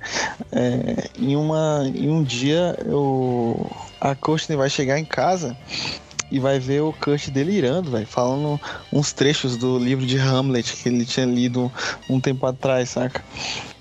Só que, tipo, ela achou que ele tava só muito noiado, saca? Uhum. Mas aí, durante, durante o espasmo lá dele citando Hamlet, ele começou, tipo, a, a piorar, saca? Ele começou, tipo, a vomitar, velho. E ele começou a ficar, tipo, falando uns bagulho nada a ver, assim, tipo, como se a mente dele estivesse falhando, saca? Sim. E nisso a pele dele começou a ficar azul e branca, assim, ele tava tipo mudando de cor, velho. E os músculos dele, a musculatura, o corpo dele tava começando a ficar todo rígido e entrevado, saca? Já tava bicho, morrendo já. O bicho começou a ter um piripaque muito fodido, saca, velho? Aí nisso a Courtney começou a, a se desesperar, né, velho? Tipo, ligou pra família dele, pra mãe e tal. Aí tinha um remédio lá que ela, que ela tinha guardado, né, para essas ocasiões, que se chamava Narcan, que é um remédio que ele, tipo, dá uma, uma quebrada no efeito da heroína no teu corpo, saca? Sim. Aí ela deu isso pro Kurt, saca? Mas assim, mesmo assim não, não funcionou muito, porque o bicho tava muito cabuloso, velho. Aí levaram ele pro hospital, velho, e chegou lá o bicho tomou soro, né, de novo, tomou as paradas, tomou, deve ter tomado adrenalina, caralho, recuperou a consciência e voltou para casa. Que inferno, velho. É, mas esse tipo assim, essa overdose que ele teve foi tipo, foi uma que deixou a, a família dele assustada, saca? E quando eles foram lá pro hospital, tipo, a mãe dele e a irmã dele foram juntos, véio, e, e, tipo, ficou todo mundo chorando lá, véio, achando que ele ia morrer, saca? Foi tipo uma situação meio ruim pra caralho. E, e, tipo assim, a galera que era ao redor dele era foda porque se repreendesse ele ia ser pior, saca? Porque o bicho ficava puto e a galera ficava meio que se culpando, assim, saca? De tipo, não poder ajudar o cara, não poder tirar ele disso e dele, tipo, ter ido para esse caminho por conta deles. Era uhum. assim, uma situação muito delicada, saca? Esse encontro com todo mundo em casa, o que, que foi isso aí? Foi logo após essa. Esse episódio dele aí, do, do quase morte dele aí? Pois é, essa época a, a Courtney, ela tava, tipo, bem sóbria, sabe? Ela tava realmente conseguiu ficar um tempo sem usar nada. E o Kurt, ele tava, tipo, só abusando mais da heroína, saca? E uhum. ele passava, tipo, o dia dentro do quarto usando droga e ninguém conseguia falar com ele. E tava, assim, uma situação insustentável, saca? Aí teve um dia que a galera, tipo, pediu ajuda dos produtores da banda, pediu ajuda do, do da família dele, sabe? Pra falar com ele e, tipo, tentar contornar essa situação, né, velho? Aí nenhum dia que ele acordou lá em casa e tava, tipo, todo mundo na sala lá, esperando ele descer para conversar com ele, saca? Reunião familiar. É, tipo, uma, só que tava, tipo, todo mundo, tipo, a mãe, o, a, a Courtney, a irmã dele, os dois produtores, saca? E, e ele, tipo, todo mundo que cuidava da vida dele, saca? Aí ele só ficou puto, assim, velho. A galera começou a pedir, assim, e tal. E, e a Courtney, teve uma hora que a Courtney deu uma jogada na cara dele, que ele ficou muito puto, sabe? Que ela falou, ah. se você continuar usando droga desse jeito, a gente vai perder a guarda da nossa filha, é isso que você quer, saca? Aí o bicho olhou puto, assim, pra ela, assim, e tipo começou a xingar todo mundo, velho. Aí tinha um, um giz lá que ele pegou e escreveu na parede assim. O que foi que ele escreveu? Acho que ele escreveu é.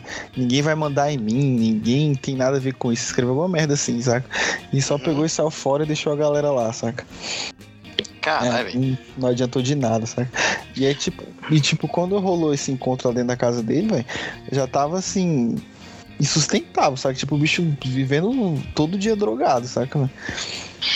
Não foi por falta de aviso, né? Não foi por falta de. Uhum. Como é que é? De tentativa dos familiares. Foi quando. Foi ter uma, ter uma entrevista quando o Roger Waters comentou, né? Quando o Sid Barrett morreu, né? Que ele falou assim: quando uhum. o Sid Barrett morreu, pra quem não sabe, galera, Pink Floyd, né? Ele falou assim, eu já tinha. Pra mim, ele já tinha morrido antes já. Eu já tinha feito de tudo pra impedir esse cara, esse downfall dele aí, né? Fall. Uhum. Então quando ele morreu, eu não senti tanto a, a perca dele, porque para mim ele já tinha morrido, né? Pois é. E tipo, tava tão difícil lidar com o Kurt, ele viveu drogado o tempo todo. E tipo, a galera que ia conversar com ele, antes de começar a conversar, dava uma checada para ver se ele tava louco ou não, saca? Uhum. E tipo, o Kurt percebia isso, percebia que a galera tentava falar com ele para primeiro para saber se ele tava louco ou se podia conversar. E tipo, ele odiava isso, saca? Ah. Hum, porque ele tava sendo julgado, né? Ah, deixa eu ver. Ele parece que tava drogado. Ah, não tá não, saca? Aí, tipo, a galera já ia pensando que ele tava, né, na noia, né? Até porque geralmente a gente tem uma.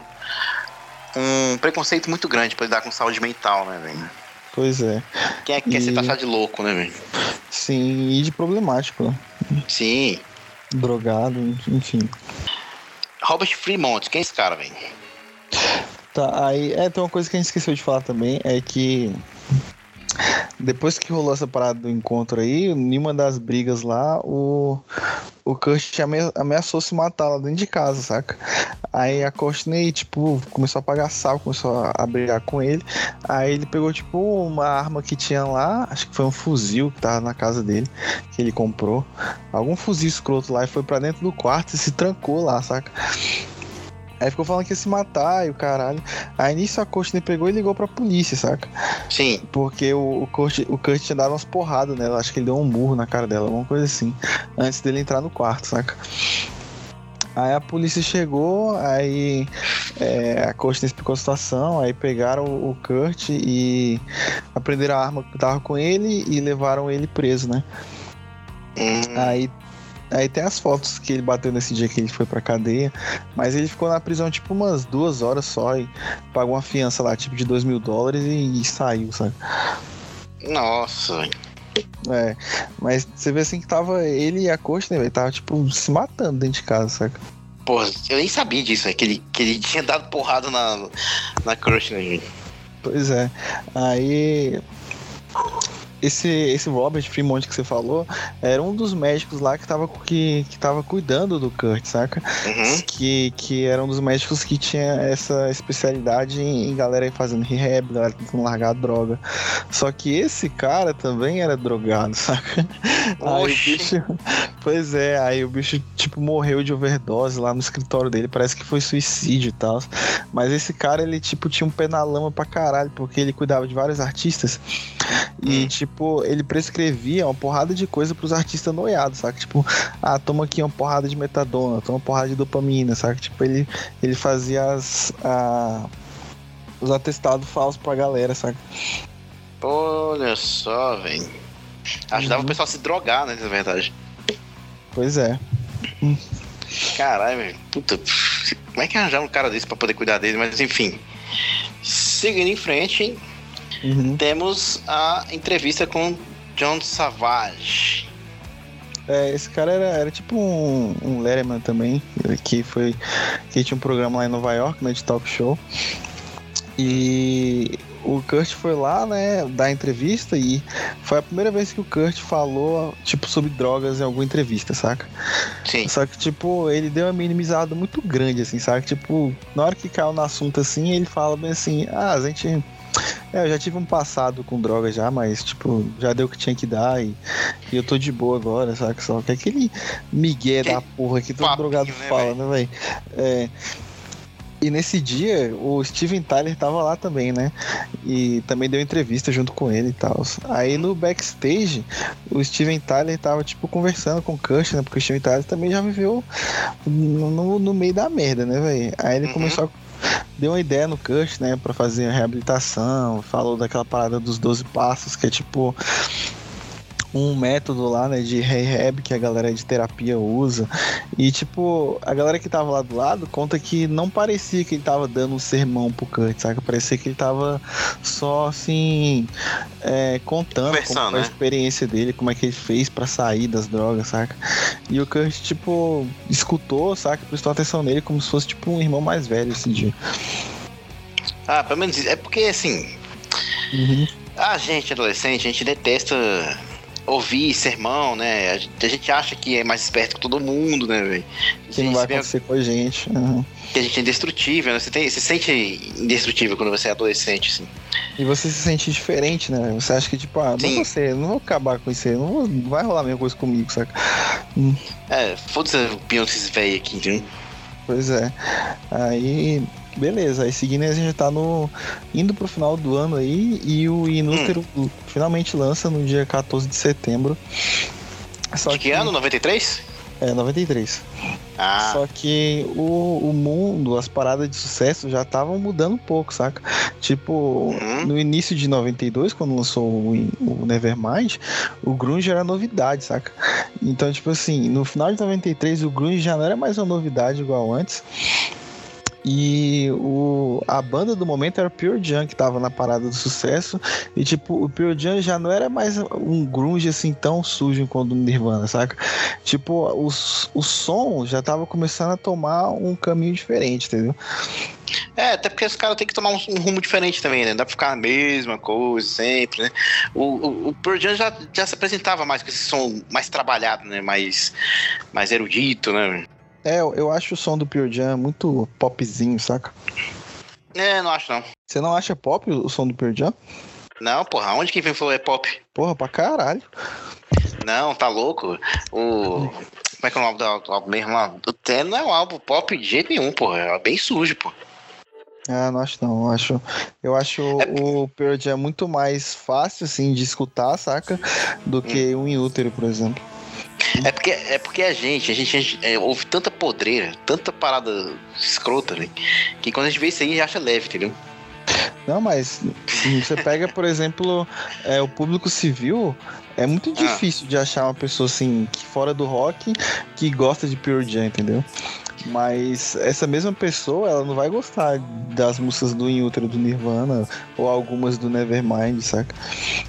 Mas eu admito que o Pearl Jam ele tem as baladinhas, né? Tem Black, pois é. né? Pop, pop no que eu quero dizer, tipo, é um som muito mais fácil de digerir, é de acessível, mais né? acessível, exatamente. Você não precisa ser de nicho nenhum, você não precisa já estar tá inserido em algum certo nível de coisa para curtir, entendeu? Uhum. É como se fosse o YouTube, velho. Tipo, eu conheço assim, pô, 30 pessoas diferentíssimas da uma da outra gostam de YouTube e, e o Pearl Jam também pega essa parada de tipo ser, ser mais acessível. É, e o YouTube abraça todo mundo, né? Uhum. Bem, mas voltando, voltando, voltando. A gente parou aonde mesmo? Foi no lançamento em útero. É. Aí beleza. Aí eles vão marcar umas excursões aí, né? Porque, pô, estavam precisando levantar a grana, né? E tava, tipo assim, perderam muitos shows, né? Nesses dois anos.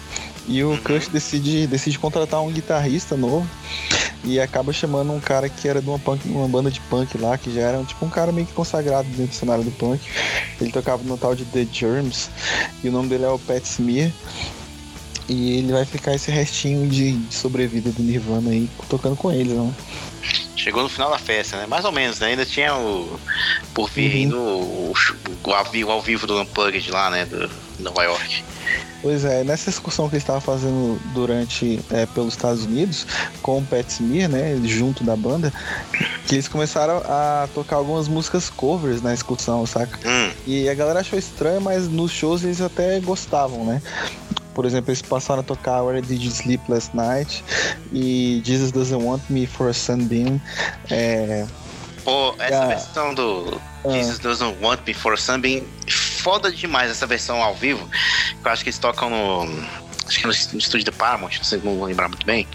Aquele hum. show que acho que o CD é Live and Loud, né? Tô ligado. Uhum. Eu acho melhor do que a versão do Unplugged. Do Unplugged? Eu acho. As duas são foda pra porra. Não, sim, as duas são massa pra caralho, mas puta que uhum. pariu, essa versão os caras. É, deixaram a música bem mais interessante, né, velho? Pois é. A meu ver. E nisso, tipo assim, o Kush ele tinha. Como ele tinha lançado álbum novo, né? E tipo, a MTV tava é, querendo fazer as pazes com ele, né? Por causa das tretas do passado e tal. Hum. Aí eles acabaram é, fechando um contrato lá pra fazer um show é, do. Do, um show acústico, né? Lá dentro do estúdio da MTV.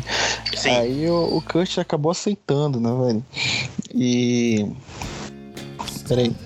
Só ver onde é que foi o show. Já era uma ideia que eles estavam namorando, né, velho? É, pois é. Aí o, o, o show foi lá em Kirkwood, velho. Deixa eu ver onde é que fica isso. Foi, eu foi acho. Uma, foi uma turnê que eles estavam fazendo com os Meat Puppets, não foi? É, foi, foi na Califórnia, em Kirkwood. Aí, aí, beleza, eles marcaram de fazer lá e, tipo assim, o Kurt, ele realmente chamou a galera do. Peraí. Meat Puppets. Foi do Mi, foi do Mi Punch que nos chamou? É, pelo, pelo, que apareceu na minha pesquisa aqui, foi que eles estavam em turnê com os Meat uhum. Puppets, né? Aí uh, eles já estavam nessa. Já tinha um tempinho, né? Que eles estavam pesquisando essa parada do, de fazer um show acústico, né? Como é que eles iam fazer.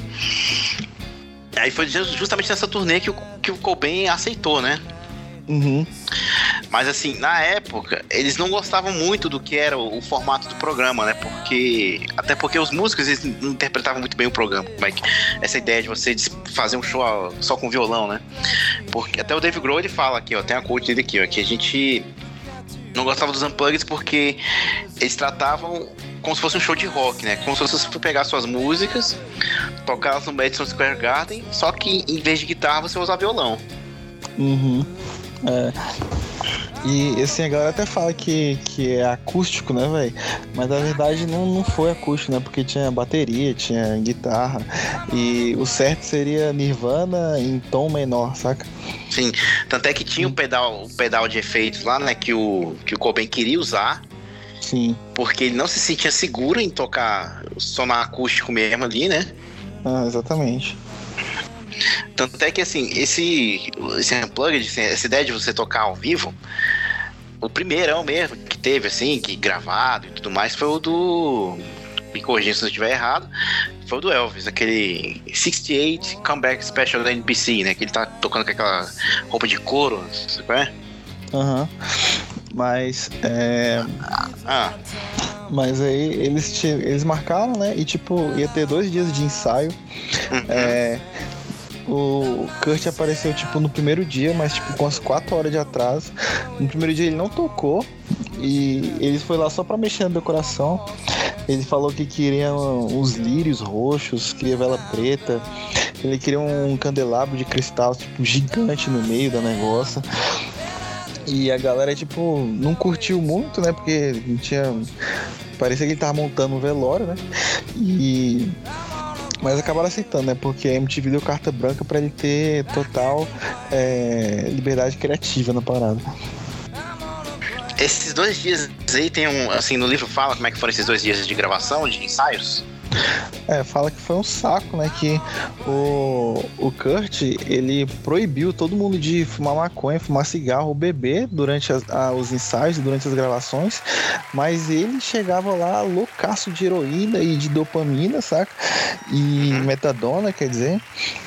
E ele não queria ensaiar, ele chegava lá tipo com um suéter gigante e, e uma um boné de redneck com calça jeans, assim, parecendo um cara que trabalha no, no sei lá, na mina de carvão? Que os bichos, porra, esse cara tomar no cu com esse cara aqui. Todo mundo ficou odiando o bicho nesses dois dias. A galera que, que ah. ele chamou pra tocar com eles ele não deu nenhuma orientação do que os bichos iam fazer, saca? Tipo, do jeito que, que ele queria que eles tocassem, saca? Os bichos teve que ir muito assim no, no feeling, né, na hora. Uhum. E o, o Dave Grohl quase ficou de fora também. O Dave Grohl teve que pedir para participar. E, e acabou é, entrando. Ele né? ficou de, acho que ele ficou de fora porque na hora que eles estavam passando é, as músicas para versão acústico, eles estavam tentando interpretar, porra, véio, como é que a gente vai botar bateria nisso aqui, velho? Como é que a gente encaixa bateria em música acústica, né? Que é só violão, que é só baixo, essas paradas assim. Mas pois é, mas espaço pra ele, né? É justamente o que eu falei, não, na verdade não foi acústico. A MTV decidiu colocar acústico porque seria mais fácil vender do que falar Nirvana em tom menor, saca? Porque tom menor uhum. a galera não vai entender que porra é essa. Ah, bota acústico aí que é mais fácil de entender. E fora, é, tipo assim, a, a, a seleção de músicas que eles, que eles escolheram não agradou a MTV, né? Que, porra, velho, cadê Lithium aqui? Cadê os outros sucessos aqui, cara? Que, que não tem. Que, que porra é essa? É, Vaselines, Meat Puppets. Cadê é. o Ed Vedder? Cadê o Torrens? Por que vocês não chamou esses caras aí? Então isso, assim, deixou eles bem irritados. Não gostaram muito desses, dessas opções, né? Pois é. Aí chegaram, chegou no dia do, do show, né? Hum. E o, o Kurt veio mais, mais bem arrumadinho, né? Por mais que ele estivesse na droga o tempo todo, esse dia ele tava com a cara limpa, assim, mais apresentável. E ele tava, tipo assim, muito, muito nervoso. O bicho tava daquele jeito, vomitando de nervoso. Aí arrumaram umas pílulas de Valium lá pra ele, né? E o bicho tomou, Sim. ficou meio, meio chapado e ficou mais tranquilo. Aí foi pro ah, show. Sim. E assim, antes do show começar, eles deram uma, uma, breve ensaiada. Essa foi a única ensaiada que eles deram pro show. Foi tipo meia hora antes de começar, saca? Antes, antes da Nossa galera. Senhora antes da galera entrar, o Kurt, tipo, falou pra galera arrumar de um jeito que os conhecidos deles ficassem na frente, porque ele não, não queria olhar para estranho, saca? Uhum. E ia ser um show muito importante, porque o Kurt, ele era tipo aquela figura mítica, saca? Ia ser a primeira vez que a galera ia estar, tá, tipo, pertinho, assim, a metros de distância, vendo, vendo como ele era, como ele. se ele realmente existe, né, velho? Então seria assim, uma parada muito, muito marcante, né, velho? Não, e fora que, tipo assim, um show mais íntimo, né? Não é, não é aquela bagunça de turnê, de você chegar é. num, num estádio lá com 90 mil pessoas e você vê o cara lá longe no, no balcão lá. Pois é, e o ingresso deve ter sido uma fortuna, né, velho? Porque cabe, sei lá, 100 pessoas dentro, estourando. Exatamente. E é bom que você aproveita melhor o som também, né?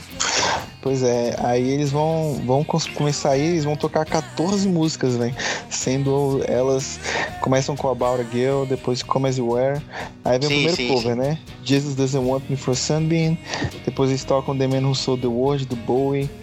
Penny Royalty, Dumby, Polly, Wanna Play, Something in the Way, Plateau, Oh Me, Lake of Fire, All Apologies e Where Did You Sleep Last Night, fechando o show. E você percebe que foram 14 músicas, seis músicas dessas 14 são sobre morte. Sim, não, e sim. Uhum.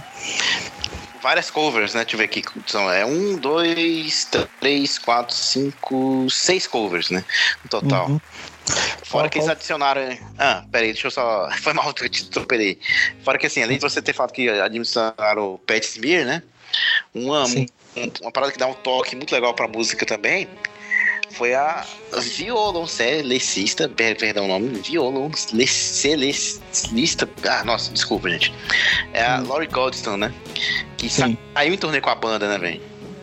Foi, pois Bem, é. Mas, fala a pergunta que você fala, perdão, desculpa aí. Qual é a música que você mais curte no álbum? Caralho, velho.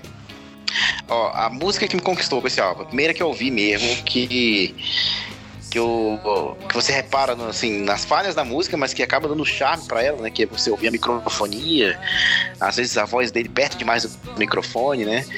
Uhum. Que é a The Man Who Sold the World, né? Que é o cover do David Bowie. Sim, é do caralho, né?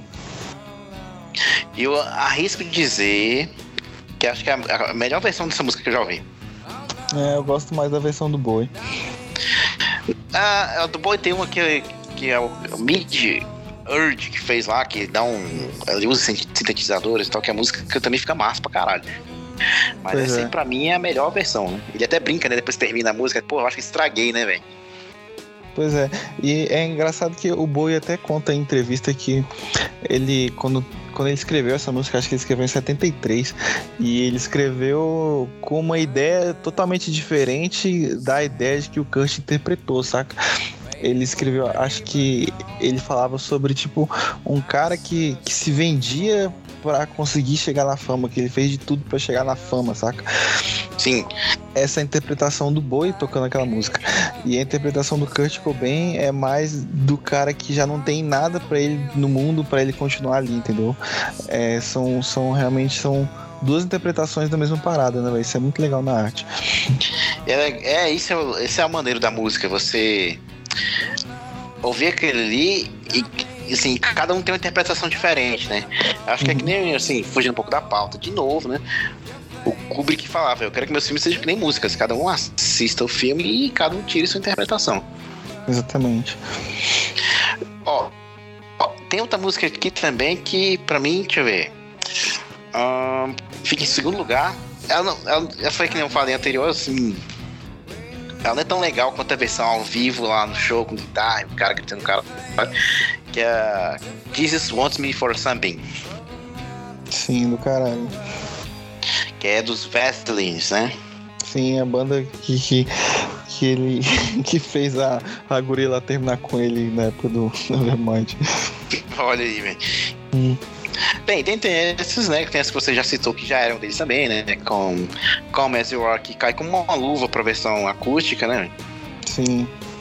A que eu mais gosto aí, velho, são hum. as duas. As minhas duas favoritas desse álbum é On a Plane e Dump, velho. Por incrível que pareça. São duas músicas que eu prefiro essa versão aqui do Unplugged do que elas normais. Não, e é isso, isso é legal dele ter uhum. quando eles foram conceber esse álbum, né? Que tipo assim, o, quais no, das nossas músicas vão funcionar nessa, nesse formato aqui. Tanto é que eles, eu não sei se você chegou a escutar, a é. referência deles pro trabalho do Unplugged foi aquele álbum do. aquele álbum do Mark Lanigan. Hum. É, The Winding, The Winding Shit. Você chegou a ouvir? Hum, acho que não. Ele é, é um álbum muito bom. Vale conferir depois que você dá pra entender o, o caminho que eles tomaram pra esse álbum, né? De você ouvir um som mais é, acústico, as, aquele som mais rústico mesmo.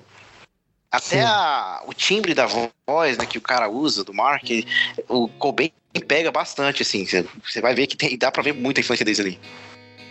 Hum, massa, não. É bom isso aí, de, de dever de casa pra escutar isso aí, ó. É, depois, depois você dá uma, dá uma curtida. Tem, tem no Spotify. Beleza. Apesar de eu ter falado o nome errado, né? Acho que eu falei é, que é um nome difícil, né? Que a palavra aqui, o finalzinho, parece que eu tô falando merda, né? Shit. Uhum. Dois S aí. Perdoe a pronúncia, gente. Voltando então.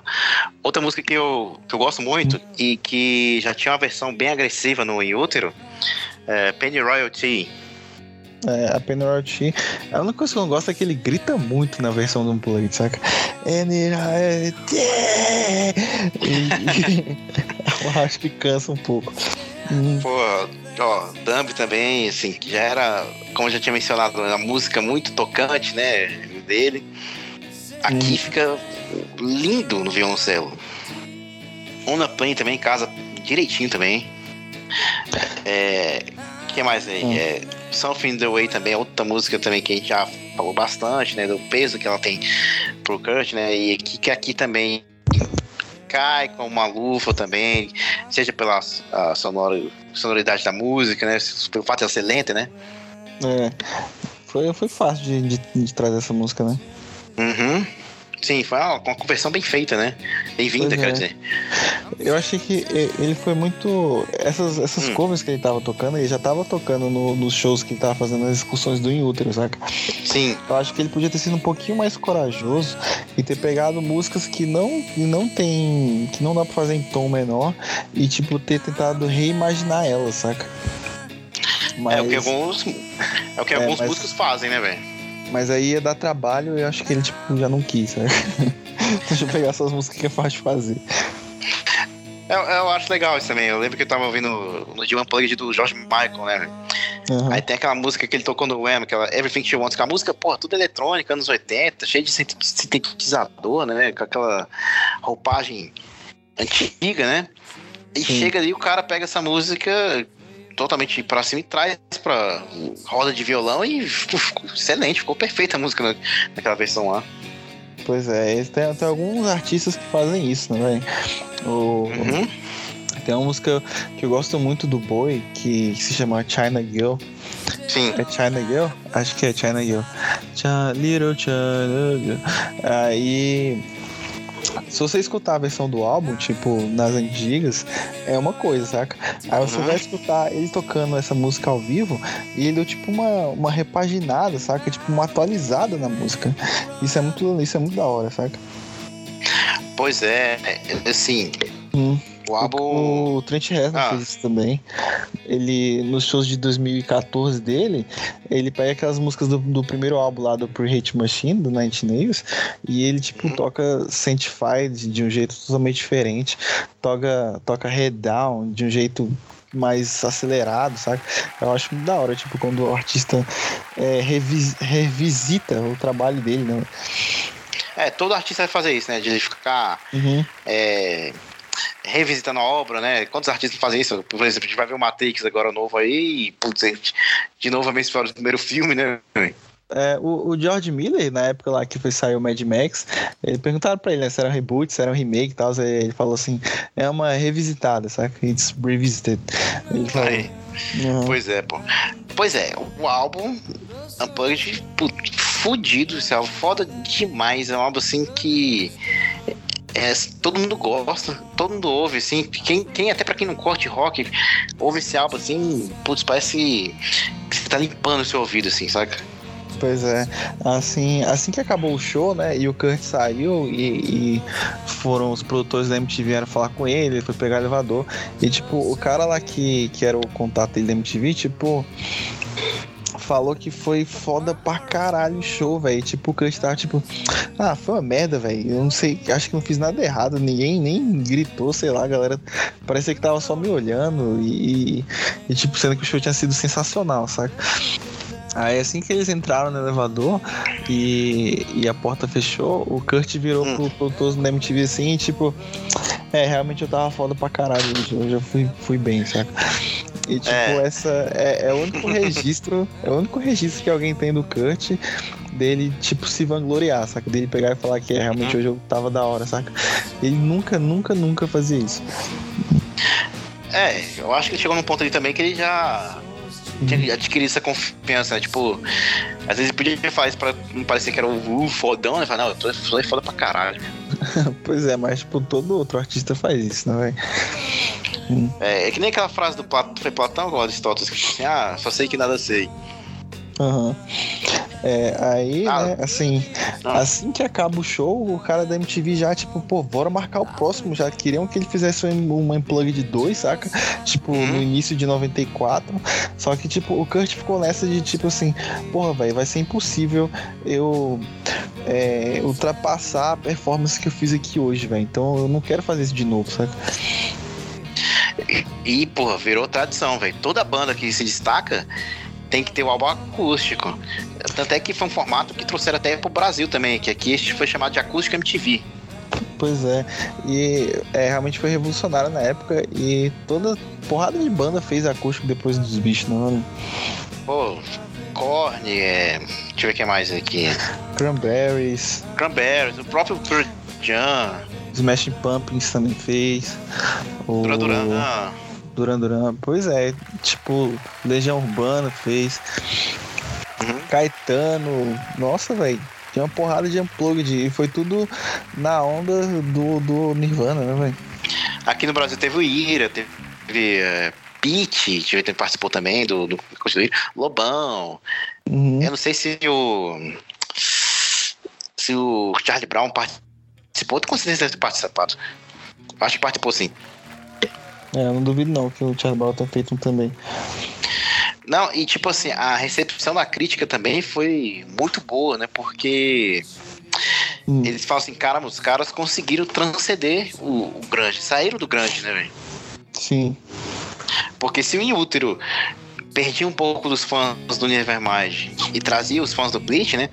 Vem o o Unplugged e abraça todo mundo, né? Apresenta aquele som pesado, de novo, aquela parada que a gente falou né, do pop. Você apresenta esse som pesado, assim, dá outras camadas para aquele aquela música ali. Você consegue entender o que tava debaixo daquela sujeira, né? Pois é. Aí seguindo aí, a gente já vai estar tá no, no final do ano de, de 93, né? Já tá indo para dezembro. Sim. E o Nirvana vai voltar a fazer algumas excursões ainda nos Estados Unidos. E um, um, um backstage legal que vale a pena a gente comentar aqui, que foi no show de 30 de dezembro de 93. Eu não sei onde é que foi esse show, eu sei que o, o Van Halen tava no, no palco, né? Tava no backstage lá junto com eles. Só que, tipo, o Van Halen, ele tava é, tão bêbado, velho, louco de droga, que o cara não tava conseguindo nem ficar em pé, saca? Tava tipo uma cena uhum. deplorável. Aí o bicho tava, tipo, implorando pro Christian Novoselic pra ele entrar no show e tocar junto com eles. Aí na hora que o Nirvana, que o Nirvana, na hora que o Kurt Cobain apareceu, tipo, o Van Halen começou a implorar pra ele, pô, deixa eu tocar com vocês, deixa eu tocar com vocês, deixa eu entrar aí, mano. Aí o Kurt, tipo, Kurt já tinha venerado o Halen um tempo atrás, uhum. mas, mas nessa época, nessa hora, ele ficou, tipo, só com nojo do cara tipo, ele fez eu pagar um sapo, assim, sabe? Tipo, tá, você pode tocar lá no estádio, mas depois que eu terminar, porque eu não quero você subindo lá, não. Eu, tipo, pagou o maior sapo pro bicho, velho. Aí deixou o cara de joelho lá, chorando no backstage e foi pro show, velho. Que humilhação da porra, velho. Humilhação da porra, velho.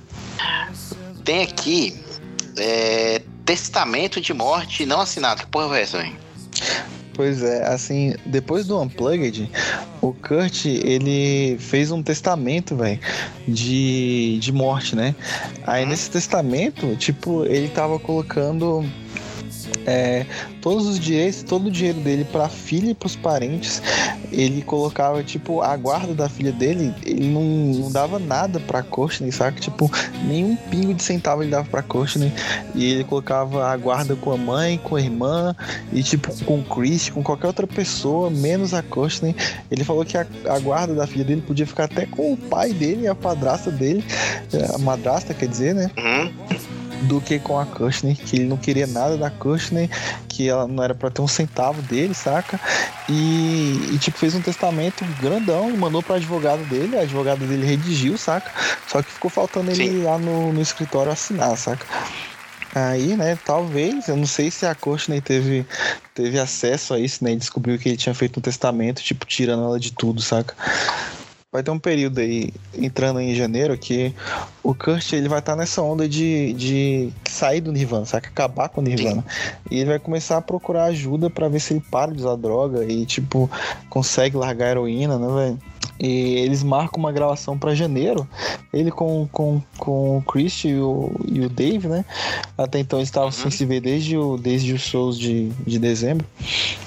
Só que nesse dia, é, o Kurt, ele vai chegar, tipo, super atrasado, saca? Ele vai Sim. chegar, tipo, umas 5 horas depois que o, que o Chris e o, e o Dave tava lá já. Na verdade, no segundo dia foram, tipo, no primeiro dia o, o Kurt nem foi. Aí no segundo dia de gravação ele apareceu lá super atrasado, saca? E, hum. tipo, como o, o Kurt não tinha nenhum material novo de música, eles vão tocar as músicas aí as, na, não, na verdade o Kurt levou uma música pra, pra gravar esse dia que ele, que ele tinha feito, era a única que ele tinha. Ele levou You Know You're Right, que é uma ah. música que, que vai sair num, num singles aí mais na frente, né? Mas. Essa uma música póstuma, né? Liberaram depois, assim, mais de anos depois, né? É, as outras 10 músicas que eles gravaram nesse dia vão ser todas músicas do Dave Grohl, que vão, que vão ser músicas que vão sair no primeiro álbum do Foo Fighters. E como o Kush não tava com nenhum material esse dia para compor, nem, nem a fim de compor também, ele acaba indo pra bateria, o Dave Grohl vai pra guitarra e pro vocal, e o Chris continua no baixo, e tipo, eles gravaram nessa formação, eles três, as primeiras músicas do Foo Fighters. Uhum. Fatídico esse dia, mas será que ele tava meio, meio foda-se assim, ah, vou brincar aqui de, de, de banda aqui? Você tem esse sentimento assim ou ele não? Eu tenho um pouco desse sentimento porque essa época aí foi aquela parada que a gente contou mais cedo no cast. Que ele tinha escutado o, o primeiro álbum do Radiohead lá, acho que é o Pablo Honey, né? Primeiro álbum do Radiohead. Uhum. E ele tinha ficado maluco com o som dos caras, sabe? Ele tinha tipo, é, se encantado com, com, com o áudio do Radiohead e ele ficou, tipo, nessa de, de fazer um som diferente, de ele querer ter ele chegou a entrar em contato com o produtor do Pablo Honey e, e eles já estavam, tipo assim, com um esquematizado de fazer uma parada. E o, o Kurt dizendo a lenda, né, que ele chegou a gravar umas oito músicas com, com o produtor, mas essas músicas nunca viram a luz do dia, sempre morreram lá dentro do estúdio e ninguém nem nunca escutou. Ah, foi aquele negócio que a gente comentou, né? Pô, ficamos, fomos privados aí de uma, é... uma música excepcional, velho. Eu fico, fico imaginando o que sairia do, do Kurt com, com a influência do, do Radiohead, né, velho? Porque o Radiohead, eu acho que ele é até mais deprê do que o Nirvana, né, velho? Pô, foi que a gente falou, velho. Pô, Creep é a música total Nirvana, né, velho? O próprio título dela, Verme, né, velho? Pois é, mas o, o negócio é que o Radiohead, velho, é uma banda, velho, que os caras são estudados pra caralho em música, velho. Tipo, o Tom York lá e o como é que é o nome do, do maluco, velho? Do cabelo Johnny lá, Greenwood. É, o Greenwood. Eles, tipo, eles pararam a banda e foram fazer faculdade de música. Quando eles se formaram, eles voltaram pra banda, entendeu? Então, assim, os caras são é, next level, saca? Eles são muito letrados, né? Você vê que o. o... É, Toda vez que a... sai um trabalho novo do Radiohead, velho, porra, do caralho, bicho. Sim, e aí as composições da, da música do Radiohead são sempre, assim, uns bagulhos, assim, cabeçudos, assim, umas paradas realmente de, de nego, assim, experiente, saca? é aquela parada da música de camada, né? Que você vai descobrindo uhum. ali cada textura da música, né, velho? É do caralho, realmente, o som do Radiohead.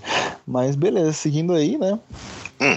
É, início de 94 eles vão marcar aí um, uma excursão na Europa, né, para divulgar o útero e, e ganhar mais grana, né? E nessa mesma época a banda da Costa, né, o Rolo vai estar tá fazendo excursão também de novo, essa porra que eles fazem excursão junto, né? Só que dessa vez a excursão deles não vai bater tanto quanto antes, tipo, é, vai ficar um no país e outro no país, eles, na verdade eles vão ficar até sem se ver. É, na mesma época a banda da Courtney Love, né, Shit, né? É. Fecal Mary, a banda da Courtney Love que tinha que é. ser a Fecal Mary. Pois é, segue aí, velho. Aí, beleza. Aí o. Vai ter uma parada que, que vai rolar aí, que o, o Chris Novoselli, que ele. Ele é parente de húngaro, eu acho, ou é de ucraniano, alguma coisa assim. E, e, eles marcaram um show lá no país da que a família do Chris, do Chris saiu, né? E foi pra América. Acho que era o terceiro show, uma coisa assim. Mas assim, o, o Kurt ele não queria ir pra essa excursão, ele não queria tocar, ele já tava cansado de fazer show, ele não queria fazer show, saca? Hum. Aí o primeiro show que eles foram fazer vai, vai ser na Espanha, velho. E no meio do show lá, a galera vai estar tá na plateia vai começar a zoar o Kurt, saca? Vai chegar uns caras com trouxinha de heroína lá e, e tipo, ei, Kurt, você quer também, sei lá o quê? Aí, tipo, o Kurt viu, viu os bichos zoando ele com isso, saca? Viu a galera tomando heroína lá no. No, no palco. No meio do, do show e, tipo, porra, velho, eu tô virando símbolo de heroína pra esses caras aqui, velho. O bicho, tipo, começou a se sentir muito mal, saca? E começou a ficar triste com isso. E, porra, velho, que merda, velho, saca? Isso foi já no primeiro show na Espanha, saca? Uhum. Aí ele em seguida ele já, porra, velho, não quero mais continuar com essa merda e o caralho. Aí, tipo, o Christ sabia que. que é, ele ia acabar com a turnê a qualquer momento, saca? E Sim. que ele tinha na cabeça dele que o, que o Kurt ia tocar só até o país lá do, do Christ, que acho que é. Deixa eu ver se aqui se é Ucrânia ou se é Hungria, velho. Dá conferida tipo, pra, pra quebrar o galho do amigo dele, saca? E, tipo, depois já era, saca? Porque é só isso. Aí não deu outro, saca? Na hora depois que eles tocaram lá no país do, do Christian, é, ele cancelou a turnê, saca? E outra ah. coisa que era, que era ruim também era porque quando o, o Kurt ia tocar em outro país, ele perdia os contatos, né, de droga. Não tinha ninguém para arrumar heroína para ele. Então era tipo, além dele não querer tocar, o bicho ainda tava sofrendo com abstinência, saca? Então era sempre um saco fazer turnê em outro país pro, pro Kurt. Aí é legal desse show da Croácia que, tipo assim, eu não sei se o Kurt fez de propósito, né, por causa do Chris, mas ele arrumou uns ternos iguais para eles três tocarem. Aí o show, esse show que foi o último da turnê que eles fizeram na Croácia, eles tocaram com um terninho, tipo, social, saca? E tem aquela foto que, que a gente até tinha uma camisa dessas, lembra que tá tipo eles três de terno? Sim, sim, sim, bem legal essa foto. É, foi, foi nesse show aí que rolou essa foto e ficou eternizado nesse show que eles fizeram de terninho social. Beleza, aí aqui na. Seguindo aí, no, durante essa turnê, né? Vai rolar uma treta aí foda, porque é, vai ter um cara lá do, do backstage do rolo. Eu não sei se ele era Road, eu sei lá quem era esse cara, mas ele se chamava Billy Corgan. Deixa eu até pesquisar aqui quem, quem é esse cara, velho. Pô, pô, pera aí, pô. Tu não sabe quem é o Billy Corgan, não? Pera aí, esqueci. Smash Pumpkins, cara aí. Billy Corgan. Ah, é, cara, como é que eu esqueci isso, velho? Puta que pariu, bicho. É. Então, vai rolar, vai rolar um, uma treta aí que parece que a, a Courtney hum. tava ficando com o Billy Corgan, velho. Lá na Europa, saca? Que a galera junto lá algumas vezes, os bichos estavam, tipo, do nada ia pro mesmo quarto, saca? Aí já tava começando a rolar um rumor de que ela tava ficando com o bicho, saca? Hum. Aí, tipo, o Kurt já tava fudido lá, que, que ele não, não queria mais fazer turnê, que ele tava sem droga.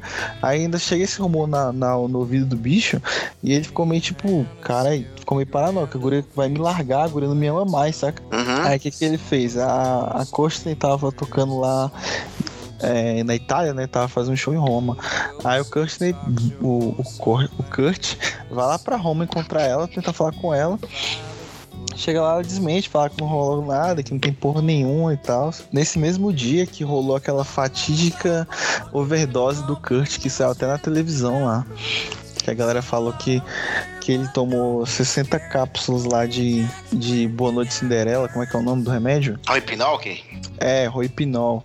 Parece que ele tomou Roipinol com champanhe e encheu a, a, a cara, ela tomou uma porrada de champanhe e quase morreu, né, velho? Dizem que, tipo, ele, ele e a Courtney, antes dele viajar para Roma, ele tinha ligado para ela quando ele soube do, dessa, dessa traição e, tipo, pedido o divórcio pelo telefone, saca? Ah. Aí ele foi lá para pagar sapo pra brigar com ela. Essa é uma versão. Uhum. Outra versão é a versão da Courtney. A Courtney fala que ele foi lá ficar com ela porque ele tava muito sozinho. Aí ela não quis transar com ele e, e, o bicho acabou ficando sozinho de noite. Ela foi dormir porque ela tava cansada. Aí nesse aí ela tomou as drogas. Mas a versão que eu mais acredito é essa versão da traição. E que, tipo, o Kushner, a, o, a galera que tava perto dele no backstage até falou que ele, quando ele ligou pra. e tava brigando com a Kushner, ele falou que não tinha, tipo, sanidade mental para passar por um divórcio de novo, saca? Que ele não queria vivenciar o que rolou com os pais dele, que ele não queria de jeito nenhum, saca? Pô, e sabendo que ele lutou é. tanto pra isso, né? Porque quando uhum. ele teve a, a, filha lá, a Francis, ele, ele, tentou fazer de tudo pra fazer formar aquele núcleo familiar que ele não tinha quando era criança, né? acabou que ele tomou essa, essa caralhada de remédio aí, né? E uhum. acordou, tipo, daquele jeito, saca? Corpo entrevado, cara branca, babando, tipo, morrendo. Aí a Costa, tipo, levou ele pro hospital na hora, né? A galera conseguiu filmar ele indo pro hospital, tem até vídeo disso no YouTube e tal. E o Kurt vai ficar aí um dia em coma aí, velho. Acho que foi um dia foi dois dias em coma lá, velho. Todo entubado, cara lá no, no hospital lá de Roma.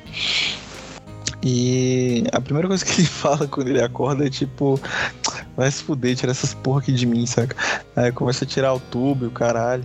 Só que ele tava meio tão droga que ele não conseguia falar, saca? É a primeira vez que hum. ele, ele conseguiu falar, depois de algumas horas, ele pediu um milkshake de morango lá e, e começou a re recobrar a consciência, o sentido e a coordenação motora, saca? Ah. Mas aí já cancelaram, cancelaram a turnê toda, né? E cancelaram a turnê da, da banda da Courtney também, cancelaram a turnê do Nirvana. E, tipo, altos veículos nos Estados Unidos deram a notícia de que ele tava morto, saca? Nesses dois dias que ele ficou de coma.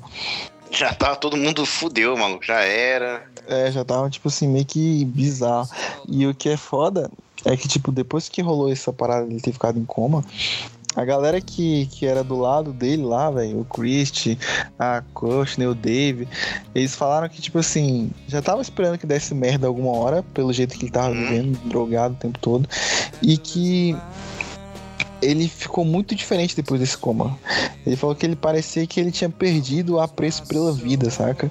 E que ele tava, tipo, parecendo literalmente um morto-vivo, saca? Ele virou um zumbi, assim, ambulante depois que rolou essa, essa parada. Tipo, ele perdia a atenção do que as pessoas falavam, ele tava, tipo, cabeça em outro lugar. Então, assim, ficou, tipo, um muito. Ele deixou de ser aquele crush que ele era, sabe? Todo mundo que tava com ele nessa época relatou isso, que ele parecia um, um zumbi, velho. Que foi outra parada, né, velho? Aham. Uhum.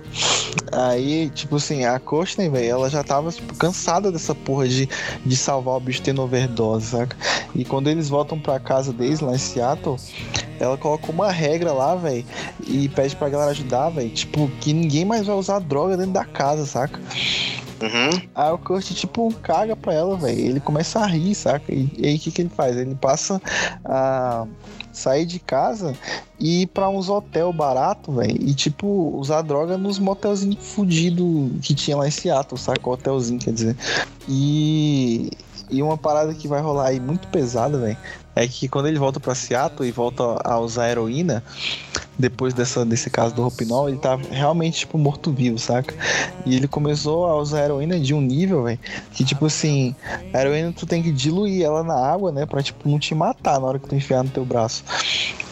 E ele, tipo, ele não tava mais diluindo heroína, saca? Tipo, Fazer direto já. É, ele esquentava ela no, na, na colher, né? Ela derretia, ficava aquela parada preta. E, tipo, o bicho injetava daquele jeito mesmo no braço, saca? E, tipo, além dele injetar sem diluir, ele tá, tava injetando mais que, a, mais que o normal, saca? Tipo, tu, acho que tu injeta, tipo, 30 ml, alguma coisa assim. E o Kurt injetava, tipo assim, mais de 100 ml de uma lapada, saca? Caralho. Aí é, os traficantes dele, velho, tipo, tava começando a ficar preocupado, sabe? Tava tipo assim, caralho, mano, não faz isso tudo não, velho. Vai dar merda, velho. Para com essa porra, saca? E, e um, um dessas vezes, tipo, uma traficante que, que arrumava heroína pro Kurt falou, falou que em uma dessas que ele tava injetando pra caralho, ele virou assim pra ela: Ah, não tem problema injetar tanto assim não. Eu vou, vou me matar com um tiro na cara daqui a pouco. Aí eu, tipo, tava começando a ficar preocupado, saca, com essa porra. Até os traficantes do Cut tava, tipo assim, achando que o bicho tava exagerando, saca? Pega leve aí, velho. Pois é. Aí, beleza, né? Tipo. É, como começou nessa aí, tipo, o, o Kurt, ele falava pros traficantes, porque a casa dele, tipo, era cercada com um jardim grandão, com as árvores, assim, saca? Aí ele falava pros traficantes é, colocar a trouxinha de heroína escondida, assim, nos, nos cantos do quintal, nas árvores, tipo, pra ele ir lá e pegar, saca? Então, tipo assim, ah. a Coach tava fazendo o possível, velho, pra pro bicho não usar, velho, mas, tipo, não adiantava, né, velho? Porque o cara é adulto, né? O cara tem liberdade, o cara vai sair fazer a merda que ele quiser, né, velho? Não tem como impedir, né, velho? Pois é. Aí que vai rolar aquela parada que teve aquele encontro lá com a família. Hum, ah, vai, sim. Vai rolar isso tá. de novo, vai. Da mesa redonda de novo aí, né? É, vai ter outro dia lá que, que o Kurt vai descer do quarto dele, velho. Vai estar tá a família dele inteira, velho. Só que dessa, dessa vez vai ter até o pai dele, o Pat Smear, né, que era o guitarrista novo, vai estar tá lá também. Os produtores, a mãe, a irmã, a Courtney e aquela porra, né, velho? tu não pode continuar com essa porra, tu vai morrer, para com isso, o cara é de asa, saca? Aí eu... Cara, mas aí. Ah. Aí é, é foda, né? Porque, tipo assim, a gente tem essas teorias de, de, da morte aí, de pô, o cara morreu, então. Mas você lendo esses relatos que você falou, velho, pô, é óbvio que ele ia se matar, velho. Tinha como, né, velho? É difícil, né, velho? Tipo, é uma coisa que te leva a pensar de um jeito, outra coisa que te leva a pensar do outro, né? É, porque, pô, esse, esse caminho aí, trem sem freio aí, né, velho? Porra, Onde é que é parar isso? Onde é que é dar, né, velho? Não tinha outro caminho, né, velho? Pois é. Aí o Kurt daquele jeito, né, velho? Fica puto, paga sal, começa a gritar e, tipo, ele. O Kurt era muito inteligente, né? E nesse momento ele, tipo, ele começou a pegar cada, assim, BO de pessoa e, tipo, pra diminuir ela, saca? Uhum. Começou a pagar sapo, gritar. Aí ele pegou e saiu, foi pro porão e chamou o Pet pra ir com ele. Aí foi tocar guitarra pra dar uma desestressada, saca? Aí ficou lá no porão tocando guitarra e a galera, tipo, começou a sair aos poucos, saca? Ah. Mas assim, pelo menos enfincaram na cabeça dele que ele ia ter que entrar no rehab de qualquer jeito, que, que ele ia morrer, que não dava pra continuar assim, saca? Aí o bicho, puto, velho, puto, velho. Ele pegou e saiu de casa nesse mesmo dia e foi foi encontrar traficante dela em algum hotel e usar, saca? Encontrou uma galera lá que tava com ele. Todo mundo vai usar e usar heroína, né? Aí nessa noite que rolou isso, ele injetou, tipo assim, demais, velho. Injetou, tipo, umas 200 miligramas, velho. Aí, tipo, ele injetou, caiu pra trás, começou a ter uma convulsão lá na frente do traficante dele. E com, com os caras que também estavam usando heroína lá, saca? E, tipo, ele tava daquele jeito, velho. Com o corpo enrijecendo, ficando duro, azul, babando, saca? Mesmo esquema. Morrendo mesmo com os olhos virados, saca? Aí o, a, o, traficante dele lá, que era uma guria, inclusive, e os amigos dela que também estavam lá usando heroína, ficaram com medo do bicho morrer ali, saca? E a polícia descer ali e acabar com o ponto de, de tráfico dela, saca? Aí eles pegam, tipo, o Kurt pega o corpo do bicho é, desacordado, né? E joga dentro do carro dele, velho. Aí o bicho fica lá, morrendo dentro do carro, velho. E por um milagre, velho. Por um milagre, velho. O bicho não morreu essa noite, velho. Cara, porra, velho.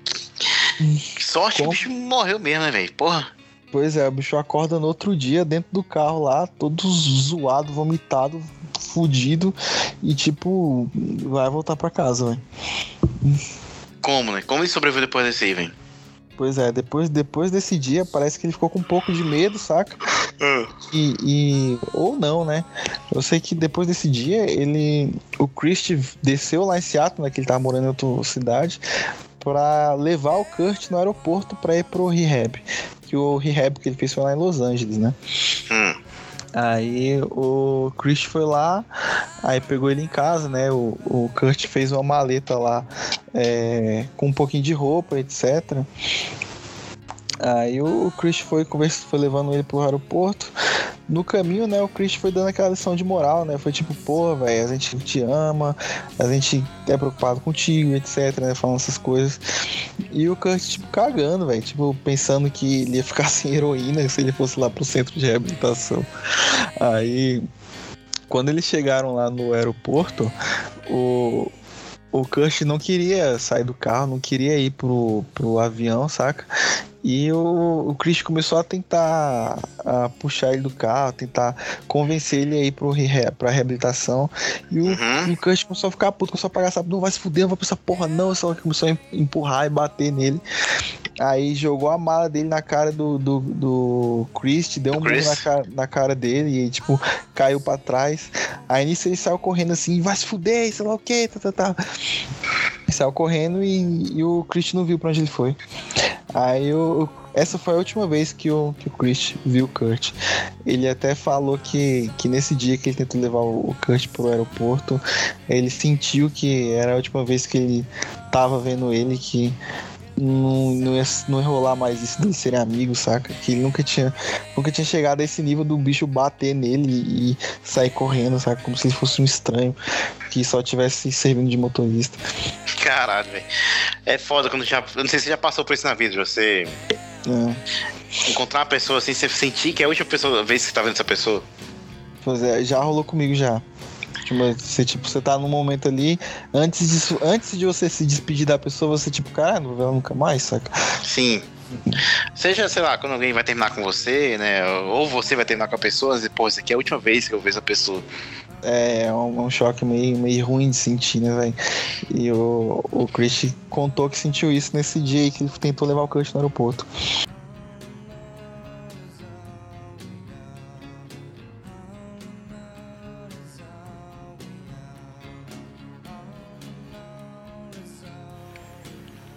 E chegamos a mais um fim do episódio do podcast Audioterapia. Conseguimos cobrir o álbum em útero, unplugged, mas infelizmente o cast ficou grande demais e ainda ficou faltando falar sobre a morte precoce de Kurt Cobain, qual foi a repercussão disso, se tem alguma teoria da conspiração. Enfim, espero vocês no próximo episódio e tudo de bom para vocês. Grande abraço.